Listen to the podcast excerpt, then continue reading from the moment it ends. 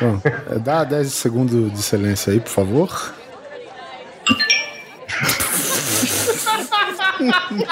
tá bom, vai, tá bom. Foi o Polar que falou ok. Pior que apitou em tudo quanto é lado. Em, Todo no- mundo em todo mundo. Você, você ouve primeiro. Deixa eu botar até no modo avião aqui, peraí.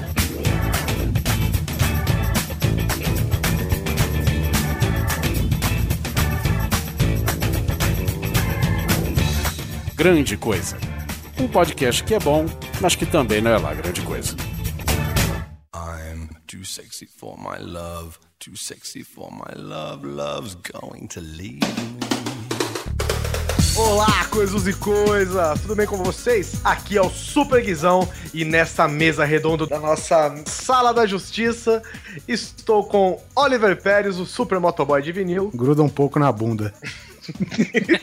Moto, motoboy tem mania de usar aquela jaquetinha da California Racing, hein? Ah, puta. O, o, o motoboy, eu repito aqui, ele é um ser normal até o momento que ele veste essa porra, velho. Sabe? Ele é um ser humano normal. Agora, a, a porra da jaqueta da California Racing dá poderes a ele. Esse que é o problema. Você só tem que tomar cuidado, vai ter um personagem nessa pauta que pode ser considerado o motoboy do inferno, né?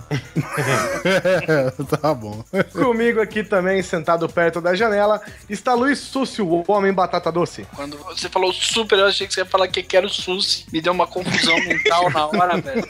Eu não sabia mais quem era eu. Tá confundido com com o alter ego. É. E seja bem-vindo à Liga da Desgraça, senhor Alexandre, que já tem o nome de super-herói, Nerdmaster. Olá, tudo bem? Bom, vou te contar um negócio. Tem coisas mais ridículas do que cuecas por cima da calça. E nós vamos falar delas depois dos e-mails, porque esse é o episódio que nós vamos dissecar os modelitos dos super-heróis. É Super Hero Fashion Week, depois dos Super e-mails. Hero Fashion Week. É mentira! Eles não gravam agora, não! Too sexy for my hat, too sexy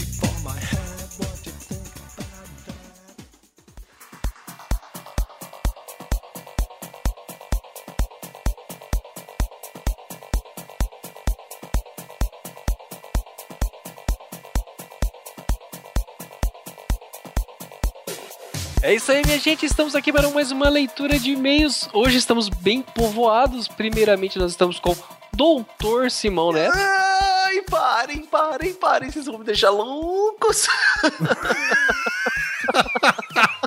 Doutor Simão Neto, mas é para os íntimos. Também temos aqui o nosso consultor capilar Oliver Pérez. É comigo mesmo. Sendo apresentado por nosso consultor Queixal. Tipo, é a mesma piada há seis anos, cara. É, cala a boca, ô baixinho. Doutor Baixinho, desculpa. Minimi. E por último, mas não menos importante e musicalmente agradável, Guizão. Mandei falar pra não arrastar. Não botaram fé sobre os dois tiozinhos, hein, pessoal. Que beleza. As masmorras do Grande Coisa nunca estiveram tão repletas de visitas, né? Algumas cadeiras estão até desempoeirando. Né? Estamos reforçando a marca de nossos popôs, né? Aqui, famoso Estúdio 3. Então, nós estamos aqui no programa 52, vamos ler os e-mails relativos ao 51, que é supostamente sobre OVNIs. E, cara, foi um sucesso de e-mails. Não de comentários, estranhamente, mas de e-mails. Não, e-mails, assim, e-mails gigantes, cara, com relatos, a coisa assim foi movimentadíssima. Nós sempre somos sucesso em um ponto e fracasso. outro. Eu já chutei as nossas estatísticas pro saco. Gente, tem alguém tem algum recado pra dar aí? Não se esqueçam de curtir a página do Grande Coisa, seguir a gente no Twitter, dar um rank pra gente no iTunes e assinar o nosso feed se você quiser. E entrar no nosso canal no YouTube. Só um lembretezinho. Pra assinar o feed é só clicar no ícone que tá no próprio post do cast. Então, sem mistério. Qual é a vantagem de assinar o feed? Né? Que você vai receber o Grande Coisa sempre, né? No seu agregador favorito de podcast, tanto para Android quanto para iOS, quanto para Windows Phone, provavelmente deve ter. Mas é a vantagem que você tem lá a sua lista e sempre que sair um episódio novo você fica sabendo. É é legal você entrar no site também, porque a gente coloca coisas no post, mas você vai ser sempre notificado e sempre vai ter um Grande Coisa fresquinho. E também agora um áudio 2 intercalado com a gente, né? Então toda semana um conteúdo novo diretamente no seu agregador de feed. Então vamos aos e-mails. Primeiro e-mail da quinzena é o Andrei, que ele fala, fala coisas, tudo beleza. Adorei o episódio 51, que não foi de cachaça. Além da qualidade supimposa, olha só. De vocês, também apresentaram um tema que é amo. Tanto amo que criei um podcast só pra isso, o Mundo Freak Confidencial para debater esses casos insólitos. O Olha, Andrei, temos um colega da Podosfera aqui, então. Pois é, o Andrei, ele tem o. Ele é do podcast Mundo Freak. Ele tem um- um- uma série, né, que chama Mundo Freak Confidencial, que é só sobre mistério, sabe? Já falou sobre ufologia, exorcismo, até o caso daquele edifício Joelma. Lembra de São Paulo? o Sim, sim, edifício sim, Joelma? incendiou. Oh, oh. É, pois que é. fica do lado do edifício Chimbinha. Ai, caralho. Ai, meu Deus. Que tem uma garagem em cavalo manco do lado. o engraçado é que meu, meu pai, eu acho que ele morava em São Paulo na época, e uma vez eu tava fazendo um trabalho sobre, sobre carnaval, e eu acho que foi nesse período que ele pegou fogo, né? Eu falei pro meu pai, pai, você tem alguma história de carnaval pra contar? Meu pai, incêndio do edifício de Joelma. Eu falei, porra, pai. Esse foi. Pegou fogo esse carnaval. Festivo, né? Festivo, né, seu pai. Tu- É, é muito legal, eu aconselho vocês a ouvirem o, o Mundo Freak Confidencial, é bem legal. E eu tenho uma dúvida também, Andrei, que na época do Nerd Drops, muito tempo atrás, a gente tinha um colaborador com a gente que chamava Andrei. Cê- era você? Essa é a questão que levanto aqui Essa é a agora. questão. Bom, enfim, mas vamos aqui. Gostaria de acrescentar algumas coisas sobre o caso Varginha. Bom, aqui ele já fala que o interior de Minas Gerais, né, é bem, digamos, bem calcado nessas aparições, né, bem dotado, É, digamos interior de Minas Gerais nem é estranho, velho. assim. É, não, um queijo voador, só. enfim, outra coisa aqui. Supostamente foram três criaturas ao todo. Uma foi avistada pelas meninas que a gente mencionou. As outras duas foram encontradas na mata. Uma já morta, a outra gravemente ferida. E foi no contato, poss- possivelmente, né? Foi no contato com uma delas que aquele militar que a gente mencionou acabou morrendo. Que, né, além da morte estranha, o laudo foi forjado, o enterro foi misterioso, ou seja, foi o kit todo, né? O kit Área 51 foi vendido lá para. foi. é, Pacotão. O bundle, área 51 bundle foi vendido É, lá. che- chegou o exército com um monte de arma, não. Gente, gente, calma, calma, tá aqui o kit. Bom, pra re- dar uma resumida bem, porque tem bastante e-mail, é, é outro fato estranho que um dos maiores ufólogos brasileiros que ficou no cargo do caso, o ufólogo Ubirajara, Ah, deve ser foda mesmo, porque nem sobrenome tem. hoje nega que tenha ocorrido uma captura, algo que ele não afirmava na época. Uma mudança de opinião bem drástica, principalmente para alguém que acompanhou tudo de perto, como ele, que foi um dos maiores defensores da captura. Aqui tem outra curiosidade que na época que, que supostamente aconteceu o caso de Varginha, é uma das meninas alegou que ela tinha visto o demônio, né? Segundo as referências delas, né? Vai, vai lá saber. E nessa, os militares, né? Não sei quem mais, também mencionaram, cara, que tem um cidadão que mora lá que tem problemas mentais, né? Cadeirudo. É. E que o cara, né, tem pele escura, fica na rua e justamente nessa posição de cócoras, né? E ele é meio louco e tal. E que é o tal do mudinho. Isso daí realmente eu vi na TV, né, cara? Mas aí o, o André tá colocando aqui. O, o que é estranho, né? Confundir um ser humano, né, com uma criatura que elas descreveram. As meninas que moram num bairro há muito tempo, que conhecem o cidadão e que nem de noite estava, né? Era tipo duas da tarde quando elas viram a, a parada, né? Então É. vai lá saber, né, cara? E que conveniente o filho da puta ser mudo, né, velho? E tem nome isso aí, viu? Chacraque. Por isso que o pessoal tem bastante avistamento por lá. Valeu, Andrei. Obrigado pelo seu e-mail. É, Obrigadão, brigadão, que bom cara. que você gosta do episódio, gostou da, da nossa dissertação sobre UFOs, OVNIs. O próximo e-mail é do Guilherme, meu xará, olha só. Guilherme Francisco. Olá, grandes supostamente coisas. Meu nome é Guilherme Francisco, tenho 24 anos e sou professor. Supostamente. Supostamente. Supostamente professor. Supostamente uma profissão. então. Vocês são grande coisa assim, meus amigos. Eu sempre gostei de podcasts, mas a minha namorada nunca sentiu o mesmo, apesar de já ter mostrado diversos podcasts pra ela. Até que eu mostrei a grande coisa. Aí ela virou fã de vocês, o que pra mim foi uma grande coisa. Agora saibam com orgulho, olha só, que vocês são que vocês são o número um no top 2 de podcast delas, porque ela só ouve dois. Enfim. Se a gente fosse segundo, seria uma derrota foda. Né? Foda.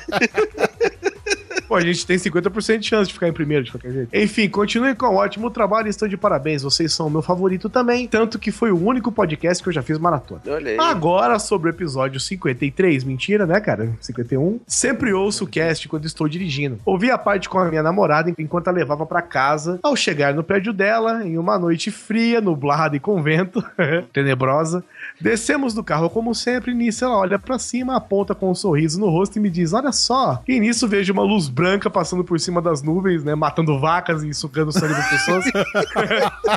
Não, brincadeira. E sabia que era um avião, supostamente. Mas mesmo assim, o cast me deixou meio. Será que dessa vez é um avião? Enfim, voltei pra casa dirigindo e com o ânus supostamente mordendo o banco, deixando aquela marca de incisivos no couro do seu carro. A segunda parte eu ouvi. A segunda parte eu ouvi no dia seguinte, pela manhã indo para o trabalho. Estava em uma avenida e vi um caminhão do exército no sentido oposto. Claro que pensei, o que será que estão levando para o quartel? Então comecei a pensar que o exército deveria começar a usar caminhão das Casas Bahia Olha, para invadir cidades. não dá ideia, velho. Deixa, deixa a lenda urbana correr solta, caralho. Sabe o que eu vi? O que eu vi é o seguinte, a Rússia tá fazendo isso, né? Ela tá enviando, tipo, caminhões que Caminhões são de- vazios, né? Não, são caminhões que são de ajuda humanitária, com soldados e tropas e armas pra Ucrânia. Só que ela chama a casa Vladivostok. Nossa, é o cavalo de Troia moderno, então. É, o que acontece é que o pessoal percebeu que ela tá mandando os caminhões com os mantimentos, só que em vez de mandar, tipo, dois caminhões cheios, ela manda 500 meio vazio, entendeu? Pra que, que tá É. meio vazio? Então essa que é a questão. Mas você vê, Rússia sempre um passo à frente, né? A arte de sacanear. Quem já pensou alguma vez na vida que viu um caminhão das Casas Bahia e falou: será mesmo que eles estão levando computadores positivos ou geladeiras frost free? Bom, o, o computador positivo, ele tem um sinal do Guia do Mochileiro das Galáxias, né, velho? Então, Olha só. Nossa, velho! Não entre, não entre em síndrome do pânico. peguem sua toalha e fiquem calmos. Um grande abraço e muito obrigado pelo podcast. Supostamente vou tentar escrever com mais frequência. Falou, elogiou tanto aqui, falou que a namorada dele, agora nós somos uma. Não falou nem o nome da namorada dele. Um abraço É. pra ela também, né, meu? Obrigado, Guilherme, pra sua namorada que nos tem no top 1 dos, de dois podcasts que ela ouve. Abraço, queridos. Próximo e-mail é do David Luche e, cara, ele é do time que não acredita e ele apresentou aqui um e-mail cheio de, de argumentos. Então vamos começar aqui. Sou o David Luche, de 22 anos de Caxias do Sul Risos. e acho... Risos, Hã? né? RS. Sou David Lute, 22 anos, Caxias do Sul, risos. KKKK. Bom, hoje veio comentar e tacar um balde de água fria nos que acreditam em extraterrestre. Mas antes Uh, Mas Temos antes um co- cético aqui. Não, esse daí ele tá na modinha do balde ainda. Mas antes de começar, tem que parabenizá-los por excelentíssimo podcast, muito melhor que o sobre o mesmo assunto. Caralho! Não fale isso em voz alta, rapaz. Quase me fez voltar a acreditar em seres de fora desse mundinho. Então, ele, ele tá falando aqui sobre a questão, né, que é, é bastante interessante, e eu vou falar que essa questão sempre me pegou também.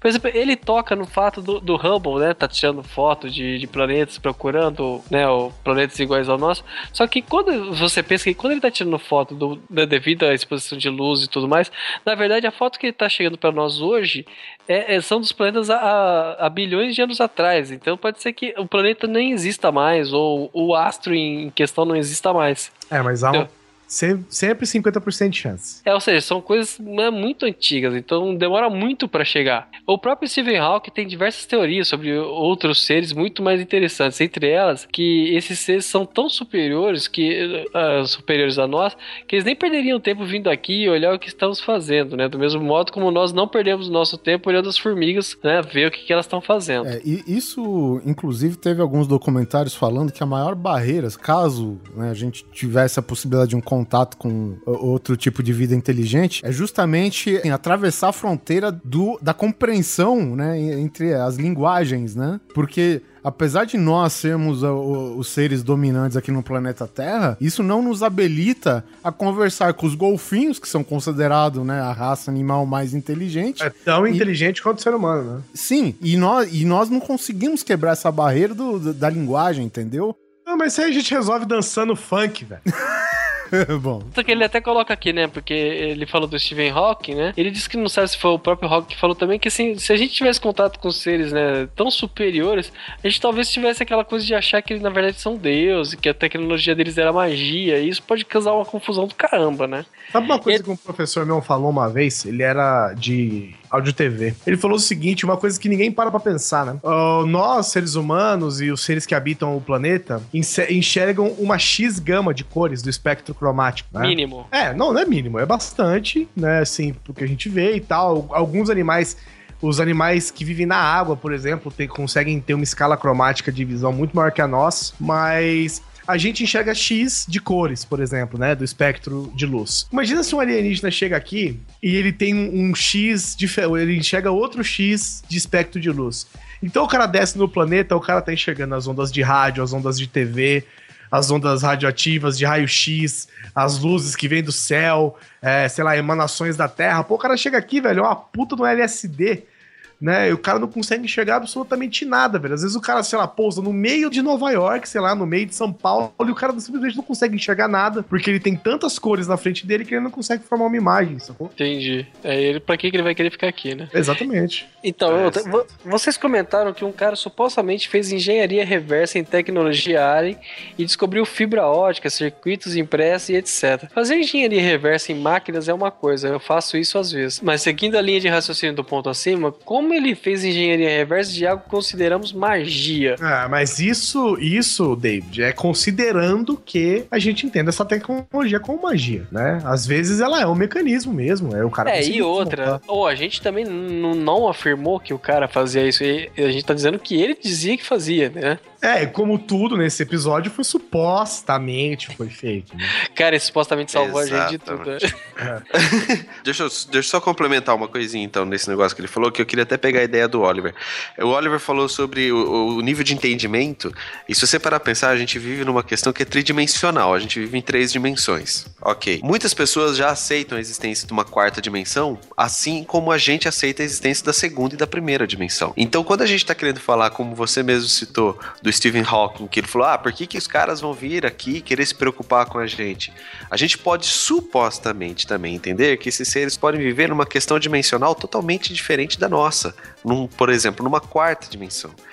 Mas mesmo assim, se a gente não quiser viajar muito e vamos trabalhar só na questão é, tridimensional mesmo, que é o que nós estamos acostumados, a gente vive num- num- numa galáxia com, com apro- aproximadamente 3, mais de 6, vírgula não sei quantos bilhões de estrelas, certo? A Via Láctea tem 100 bilhões de galáxias e nós conseguimos observar em torno de mais ou menos 200 bilhões de galáxias com, com a nossa tecnologia que é limitada. Então, supor que só existe, por exemplo, vida que seja inteligente ou não, tá? No nosso planeta é uma suposição um pouco até idiota, desculpa, mas é, por uma questão matemática, em algum lugar nesse universo também vai ter vida, seja ela inteligente ou não. Na verdade, não tá se questionando nem isso, mas o, o tanto de distância que tem que se transpor pra, pra que um chegasse Ah. até o outro, entendeu? Sim, essa é a questão que eu acho que se discute, né? É, e aí que eu acho que esse lance da quarta dimensão é muito. Eu, eu, uma vez ouvi um cientista fazendo um programa bem longo na Jovem Pan a respeito de OVNIs e tal, e ele fala que quando a gente trata disso, não tô levando a sério tanto, tá? Mas é, é assim, a gente sempre tem que chutar alto. A gente tem que falar de salto dimensional e coisas que não, realmente não tá na compreensão da gente. Exato. É, é um exemplo muito simples. Pensa que se você estivesse numa mesa e você vivesse em segunda dimensão e a gente vive em terceira, e eu quero falar para aquelas pessoas que vivem na segunda dimensão que existe a terceira. Não dá, porque ele não conhece. Então eu pego, por exemplo, uma maçã, coloco em cima da mesa, a pessoa, aqueles seres da segunda dimensão, ao olhar a maçã, ele não vai ver a maçã, ele vai ver um traço reto com um material diferente. Então ele não tem nível de compreensão para entender aquilo. Se alguém ou alguma coisa supostamente vive na quarta dimensão e fosse vir falar com a gente, nós nunca iríamos- entender o que era aquilo, porque a gente não tem nível dimensional para entender. Então é, é uma coisa tão relativa, é uma coisa tão gigante, se você se a gente for entrar numa discussão até filosófica e menos científica, que isso daqui vai demorar pra caramba, mas eu não consigo aceitar o fato da gente ser o único no universo. E último ponto relevante, quando vemos algo que não compreendemos, o nosso cérebro tenta ligar isso a algo similar que conhecemos. Isso é chamado de pareidolia, né? Exemplo, no período medieval, muita coisa foi considerada bruxaria ou coisa do demônio, e muita gente foi queimada por isso. Hoje em dia acreditamos que é assombração ETs, que é o que temos de referência na sociedade. Aí ele acabou lembrando de mais um ponto, que é os militares podem estar escondendo, na verdade, uma, alguma arma maluca ou experimentos dois como o soro do super soldado e outras experiências malucas tiradas das páginas das HQs. Coisa que daria muita merda se todo mundo soubesse que estão experimentando coisas dessas em pessoas. Isso, é- essa é uma teoria que eu aceito. Aham. Porque você tá fazendo uma experiência maluca ali e tal. é, então é muito mais fácil jo- jogar a culpa em, em seres de outros planetas e tal. Quando na verdade é você que tá fazendo a merda você mesmo, entendeu? Porque o- a gente tem todo a- o problema da ética com pesquisa em humanos, então você sacaneia pra caralho e joga a culpa nos alienígenas, né? E era isso, o e-mail ficou bem longo e duvido que lerão no podcast. Ah, errou! Chupa, não só lemos como discutimos. Mas pelo menos leiam e pensem a respeito. Eu pensei em gravar um áudio sobre isso para mandar, mas ficaria do tamanho de um podcast só comigo falando. Por, eh, por hoje é isso e até a próxima. E para finalizar, como diz o Neil deGrasse Tyson, keep looking up. Legal, boa referência, cara. O próximo e-mail é do Marcos Vinícius, Recife, 14 anos, olha só. 14 anos, cara, que legal. 14, 14 aninhos. Primeiro que ele pergunta onde está a bizarra retrospectiva 2013. Talvez passamos, talvez não. Ah, falando aqui, ele deu uma resumida de como ele começou a ouvir. Valeu, Marcos. E ele termina com a parte de OVNIs. Bem, primeiramente, sou um dos céticos. Esse vídeo demonstra bem o que pensa. Ele, colocou um vídeo aqui que eu vou deixar no post pra vocês. No entanto, o que foi dito no cast realmente me deixou curioso. Vou pesquisar um pouco sobre o assunto, mas provavelmente minha opinião não vai mudar. tá bom. Entre todos os exemplos, o caso Roswell foi o mais fácil de engolir. Tudo bem, eu admito que alguma merda aconteceu ali. E bem, acredito que se aliens me convidassem, eu gostaria de ir com eles, mas provavelmente estaria com medo demais pra fazer qualquer coisa. Bem, é isso e um abraço. Valeu, Marcos. Isso aí, Marquinho, vamos junto no Descoador que eu vou junto. Você puxa ele, né? Com a Xuxa. Tem o do Thiago aqui, ó. Não vai ler? E o último e-mail é da Ana, Ana Paula Couto. Olá, coisas. Meu nome é Ana Paula, 20 anos, estudante de arquitetura, ah, que nem o Susi, São Bernardo, São Paulo. Sou fã de vocês faz alguns meses e acho que já posso dizer que vocês são meu podcast favorito. Ah, Oh. obrigado. Nhon, nhon, nhon, nhon, nhon. Meus trabalhos de que posta. Cara, que nojo, Meus mano. trabalhos. Você está mastigando a menina. Você está mastigando a menina? Nhon, nhon, nhon. Vocês nunca viram nhon, nhon, nhon? O pessoal fica postando. O pessoal fica postando foto de gatinho no Facebook, escreve nhon, nhon, nhon. Meus Isso, trabalhos. isso me fez lembrar daquele filme do- dos incríveis, aquela hora que a mulher tá dando comida pro neném e fica nhon, nhon, nhon. Como. Meus trabalhos de projeto seriam um tanto mais tristes e sofridos do seu programa de vocês. Agradeço por fazerem um ótimo trabalho de informação, nem tanto, mas humor e me fazerem rir no ônibus em momentos embaraçosos. Sobre o podcast supostamente sobre OVNIs, eu não poderia deixar de comentar com vocês o caso que aconteceu em meados dos anos 80 na cidade de Parnarama, no Maranhovski, onde meu pai passou a infância. Segundo ele, a cidade citada ocorreram mais ou menos 100 casos envolvendo OVNIs e contatos de humanos com extraterrestres. Tendo até um livro escrito por um americano sobre esses casos bizarros. Se liga agora. Em 81, vários homens que caçavam pelas florestas durante a noite admitiram ver luzes muito fortes e, segundo meu pai, alguns deles morreram. Meu pai, tá? Não é o meu tio do Espírito Santo, não. Ele conhecia a família de alguns mortos. De forma parecida como Senhor Abel Boro, morto em outubro de 81, quando caçava um viado na região de Parnarama. E segundo uma testemunha que eu acompanhava, foi uma luz esférica muito intensa que pairou sobre Boro. Nesse momento, a testemunha fugiu assustada e ao voltar encontrou o corpo do colega totalmente esbranquiçado como se não tivesse sangue. Lembra de Colares, o raio chupa-chupa? Pois é, cara. Olha, o chupacabra também, né? É. Bom, mas nesse caso é uma- um globo de luz, né? Acho essas histórias bem arrepiantes e não duvido nem um pouco que tenha acontecido alguns contatos com os amigáveis extraterrestres. Enfim, é isso. Abraços e até o próximo programa. Obrigado, Ana. Nossa, Ana, deu medo. Agora você acabou com. Só pra acrescentar aqui, também mandou e-mail o Thiago, eu imagino que seja Thiago Silva Júnior, que ele, ele deu uma caçada a respeito da, da- daquele link que a gente falou, né, do, do Frank Caller, do cara desesperado que ligou pra, Ah, pra é estação da rádio, e diz ele que acabou sendo uma brincadeira da rádio. Ah, esses americanos. Ou eles foram obrigados a falar que era uma brincadeira. Eu acho que nós vamos ser nossa. obrigados a não contar pro Susi. O que vocês acham? Bom, enfim, ele mandou também outros links aqui a respeito da Operação Prato. Também que mandou e-mail pra gente é, nesta semana, a nossa musa inspiradora, Ah, o grande. Fábio Kias. O maior marombeiro Marão do sul do Brasil. Cara, O maior traficante de whey protein de Foz do Iguaçu. Bom, aqui fora os elogios, ele falou que arrisca dizer que é o podcast, olha só, Guizão Polar e Neto, Doutor Neto, desculpa, Ai, vê se for. é que foi o podcast definitivo sobre OVNIs extraterrestres. Puta que pariu, a gente vai sair cara. dessa leitura de meio inchado que nem um baiacu, né, velho? Nossa. Calma, cara, não foi lá grande coisa. Nós vamos sair inchado, o Neto vai sair um doutor inchado. né? Presta atenção, Fábio. Nós somos amiguinhos de Facebook. Eu vejo você malhando, levantando pneu de trator, É verdade. Bola de cimento, bola de cimento e fazendo de conta que tá subindo uma escada enquanto se pendura numa barra, arremessando tora. arremessando tora, virando fusca. Arremessando toba, né, velho? nunca ouviu, nunca vi uma foto sua ouvindo grande coisa, hein? Hum, tá lançado o desafio. Fazendo poses de, de alterofilista, por favor. É, tô aqui, ó, olhando, ouvindo grande coisa. Johnny Bravo. Quero ver- eu quero ver Johnny Bravo ouvindo grande coisa. É isso que eu quero ver. Isso, muito É isso bem que eu quero ver. Muito bem falado. E é isso, coisa arada. Por essa quinzena chega de e-mail, foi bastante. Desculpa daqueles que a gente não leu, foi realmente bastante. Muito obrigado mesmo, a gente leu todos, tá? É, valeu pelo feedback, galera, galera. Foi muito bom. Quem ficou nos comentários também, muito legal, valeu. E é isso aí, vamos agora pro nosso cast de. Luz na passarela, que lá vem ela com os uniformes, que é aqui Super Hero Fashion Week.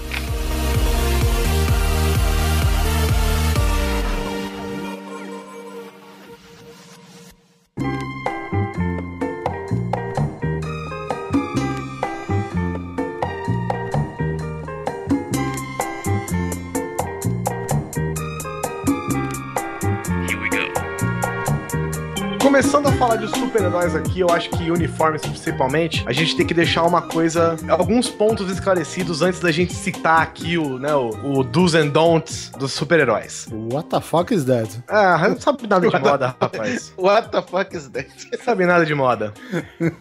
Primeiro, capa ou sem capa? Não, eu preciso fazer referência, como já diria Dona Edna Molder, nada de capa. É, e como diria Alan Moore também, né? Coitado do Dollar Bill. Também. Pois é, porque a capa ela é interessante. A, a gente vai chegar no, no- num ponto em que ela vai se ligar com outro modelo aqui. A capa é legal porque, tipo assim, se o super-herói voa, é interessante, né? Mostrar que tá voando, né? Tipo, qual que é a graça você voar e chegar do nada, tipo, com uma roupa colada no seu corpo, simplesmente? A capa dá aquela leveza, né? Daquele. Ah, os bater de asas, sei lá do que lá. E ele vai descendo devagar, ou chega antes da capa, e a capa vai caindo suavemente, se for leve, lógico, né? A não ser que você seja um spawn, que aí você tem 10 quilômetros de capa. Ah, mas o spawn, a capa é viva, né? É, o spawn é tipo, também. o spawn é tipo uma noiva do inferno, com um véu gigante. Por que não? É. Teve uma época do Batman também ter uma capona desse estilo assim, não teve? Ah, mas isso daí é liberdades, né? Liberdades artísticas, digamos assim. Por exemplo, é o, é o Homem-Aranha 2099 que tem uma capinha bem pequenininha? 2099 tem uma capinha de teia nas É. costas, que é tipo aerofólio. É, só um dele. babador.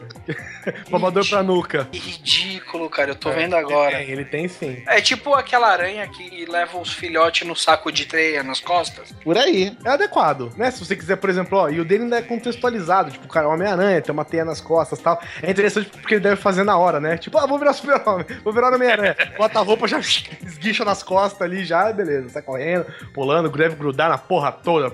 O nego joga na parede, gruda das costas. Esguicha nas costas. Hum, hum, hum. Ah, meu Deus. Me assustei Era- o susto e não ter aí piada seria- até agora. Afinal de contas, é aranha, né, velho? Não, esse aí seria o Homem-Aranha geneticamente correto, né? Porque a teia tem que sair por trás. Isso, é, é cientificamente apurado. é, mas então, eu acho que a capa é o seguinte. Ah, tem um Batman também que tem uma capinha pequenininha. Não tem? Aquele Que Batman. é o Batman do futuro. Batman do futuro. Batman do Sim. Beyond, né? É o Batman do futuro, acho que nem capa tem, cara. Tem, tem uma capinha vermelhinha. Caraca, vocês estão vendo capa em tudo, velho. Tá... pra mim não tinha. Tem, pô. Batman do Futuro tem. Bom, é o seguinte, pro mundo moderno, né? Pro nosso mundo moderno, corrido, caótico, uma capa que você vira a esquina e a capa ainda tá virando a esquina, não vai rolar, né? É, o, o que acontece, cara, é que talvez o uso da capa se deu mais ou menos com a cultura passada do, dos próprios homens aí, cara. Porque capa, eu acho que sempre foi usada por pessoas que tinham o poder. Não o poder que a gente tá falando agora, mas poder de influência, de posição social, coisas do tipo. Em Roma mesmo, você pode ver, cara, que do comandante dos. Do, como que chama? Do- dos Pretorians lá até o, o imperador. Centurião. Pois é, todos os cavaleiros de ouro têm capa. Cara. Meu Deus do céu. É, pois é, sinal de status. Homem, co o homem codorna também tem capa. Era um sinal mais de status. Como a gente tá falando de super-humanos ou, ou pessoas, né, que estão numa posição acima dos humanos comuns, né, que é justamente esse lance de, de você poder defender os mais fracos, então pode ser que a- a- o uso da capa começou nos quadrinhos fazendo alusão a isso, né? Pode ser. Sim, sim. Inclusive, no caso do, do Império Romano Antigo, a cor, inclusive, denominava poder. Porque o cara, quando tinha uma capa, uma capona daquele tipo vermelhona, o tingimento vermelho era raríssimo, porque era caro. Então, o cara que tinha um- uma capa roxa, uma capa vermelhona, que nem naqueles filmes antigos de Roma Antiga, eram os caras que eram de alta patente, de poderio militar e o caramba quatro. E você sabe o que, que os soldados falavam pra eles? Me beija. Não. Ui, Bi, tá abafando. Assim, eu acho que depende do tipo de super-herói, por exemplo. Um velocista, né, tipo Flash, não rola ter capa, né? Não, já pensou ele se enroscar Não. na capa? Vai, porra, vai rolando daqui até a China, velho. É, essa Vai parte ser o foda. capote Fora- na velocidade da luz. Fora o barulho que fica atrás, né? Ah, tem isso também, né? Fica... É verdade. Chega- o cara corre com a capa, chega tudo desfiado, a capa tudo fodida. Não ia conseguir ser discreto de jeito nenhum. Existe o precedente de herói que voa de ré? Porque senão seria uma desgraça maior ainda, né?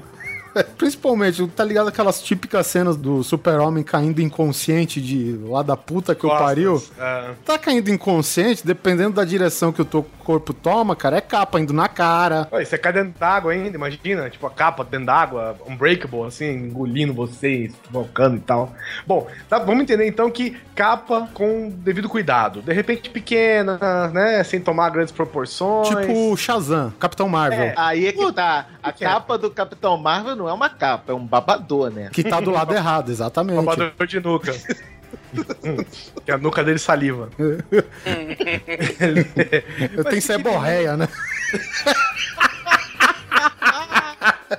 Na verdade, a capa do Capitão Marvel parece aquelas capas da que o pessoal entra naqueles luta livre, sabe? sim. De toureiro. Na- a grande verdade é o seguinte, né, cara? O, e o Frank Miller, pra representar que os 300 era foda, eles dispensam o uniforme e só tem a capa. É só capa. É, não, Corre. vamos usar algo só pra dificultar. Não, e naquele vermelho bem Escarlate vivo, né? Carmesim, né? O certo, talvez. Cada um carmesim, é ótimo. né? o, o Locomia tinha capa, não tinha? Leques enormes. Leques enormes. Lá eles tinham lanças e capas enormes. Nossa, isso ficou errado, né? Beleza, então o uso da capa com parcimônia, a não ser que você seja um grande herói consagrado, tipo Batman, Superman e tal. Olha só, por exemplo, você é um merda que representa um banco, que nem o Dollar Bill, que é, fazia parte do Minuteman, né? Que era aqueles dos Watchmen do passado, né? Dos anos, sei lá, dos anos 30, 40. O cara morreu com a capa enroscada na porta giratória do banco. Se enroscou, bandido encheu de pipoco, velho. A gente viu nos Vingadores que não é preciso capa pra você ficar preso na hélice. De ferro lá se fodeu todo. É verdade. Se Ó, então tivesse uma beleza. capa, né? Sem capa, interessante se você quiser, é mais seguro, inclusive.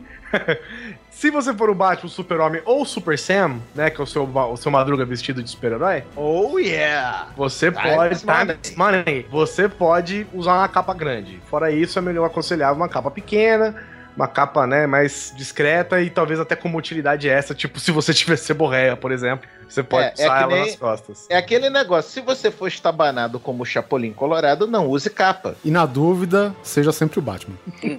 É, uma roupa clássica. Uh, ele tinha uma roupa legal. É, a capa e as botas. Nada de capa. Outra questão, falando em Batman aqui. Essa eu acho que é importante. Logo ou sem logo do super-herói no seu uniforme, ou na capa, ou em qualquer coisa.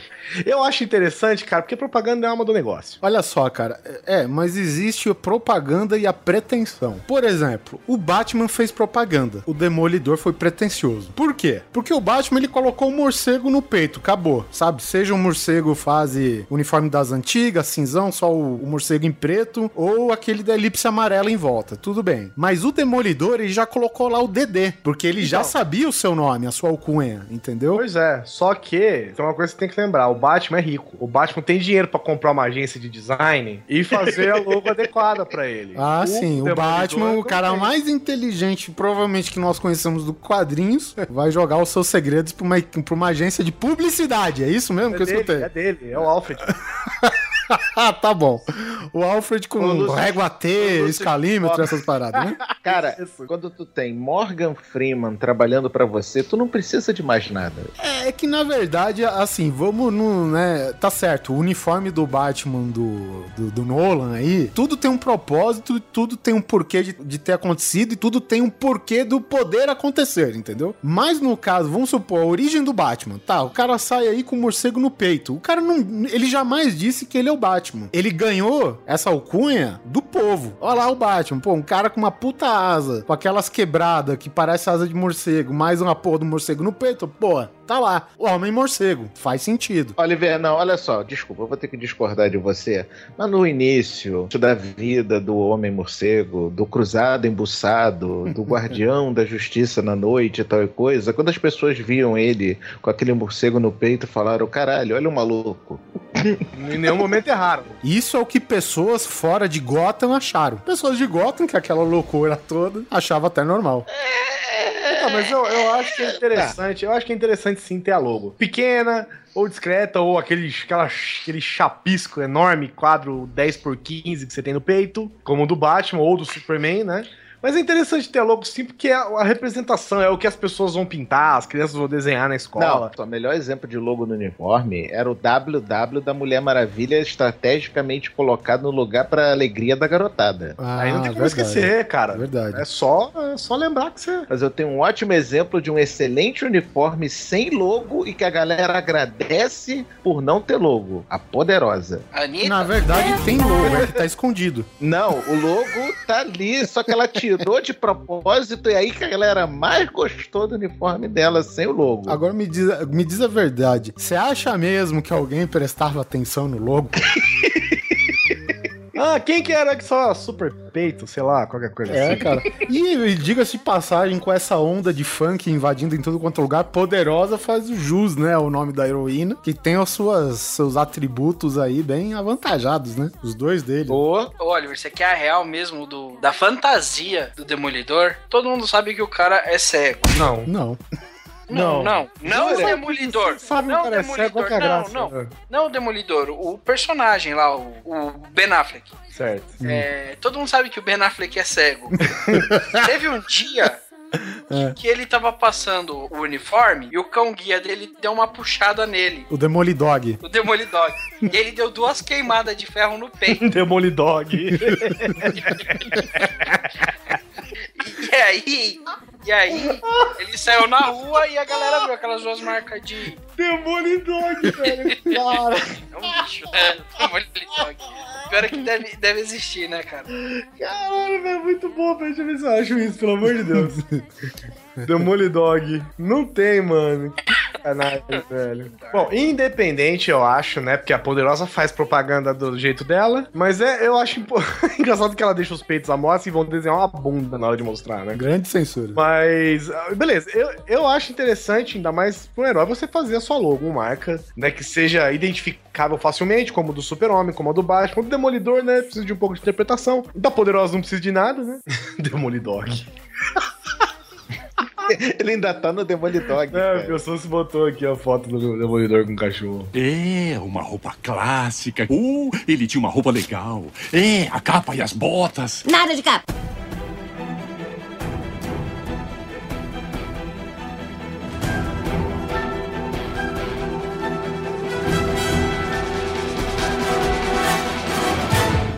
Beleza. Então, capa pequena ou sem capa, logo, beleza. Agora, se você faz parte de uma equipe, estilo Power Rangers, estilo X-Men, estilo Vingadores, é interessante que vocês tenham um uniforme padronizado, inclusive é bo... o uniforme sempre é bom porque você economiza roupa, né? Diz a, né, as mães aí com os filhos na escola. Mas é interessante você um herói com que faz parte de um grupo, mesmo sendo capaz de resolver o problema sozinho, fazer parte de um é, ter um uniforme padrão ou, ou dividido só em cores, né? Ou com detalhes, de repente, tipo Wolverine, sei lá. É, padrão peronomútil, porque no caso do Power Rangers, cada um é uma cor diferente, né? É, mas então não é eu- tão uniforme. É, mas é na mesma fábrica, né? A confecção foi a mesma ali. Só mudou a tinta. É. O, o que acontece é o seguinte: você imagina, se a gente for na ideia de que tem que padronizar, os Vingadores teriam que se vestir todo de roxo, vocês sabem, né? Ou todos de roupa de Não. Iron Man, pô. Por que de roxo? Quem que vai convencer o Hulk a vestir alguma outra coisa? Mas o Hulk veste roxo. Ah, é verdade. Agora que eu entendi a piada, que idiota que eu fui. É, o Hulk, o Hulk veste roxo. Viu, gente? Tô explicando pra vocês, caso vocês não tenham entendido. Bom, então, variado ou não? Mas se você. Mas no caso do- do- dos Vingadores é difícil, né? É, difícil. Mas. Vai colocar uma roupa por cima da armadura pra você ver. É, vamos, vamos. Cara, olha só. o cara de camisetinha.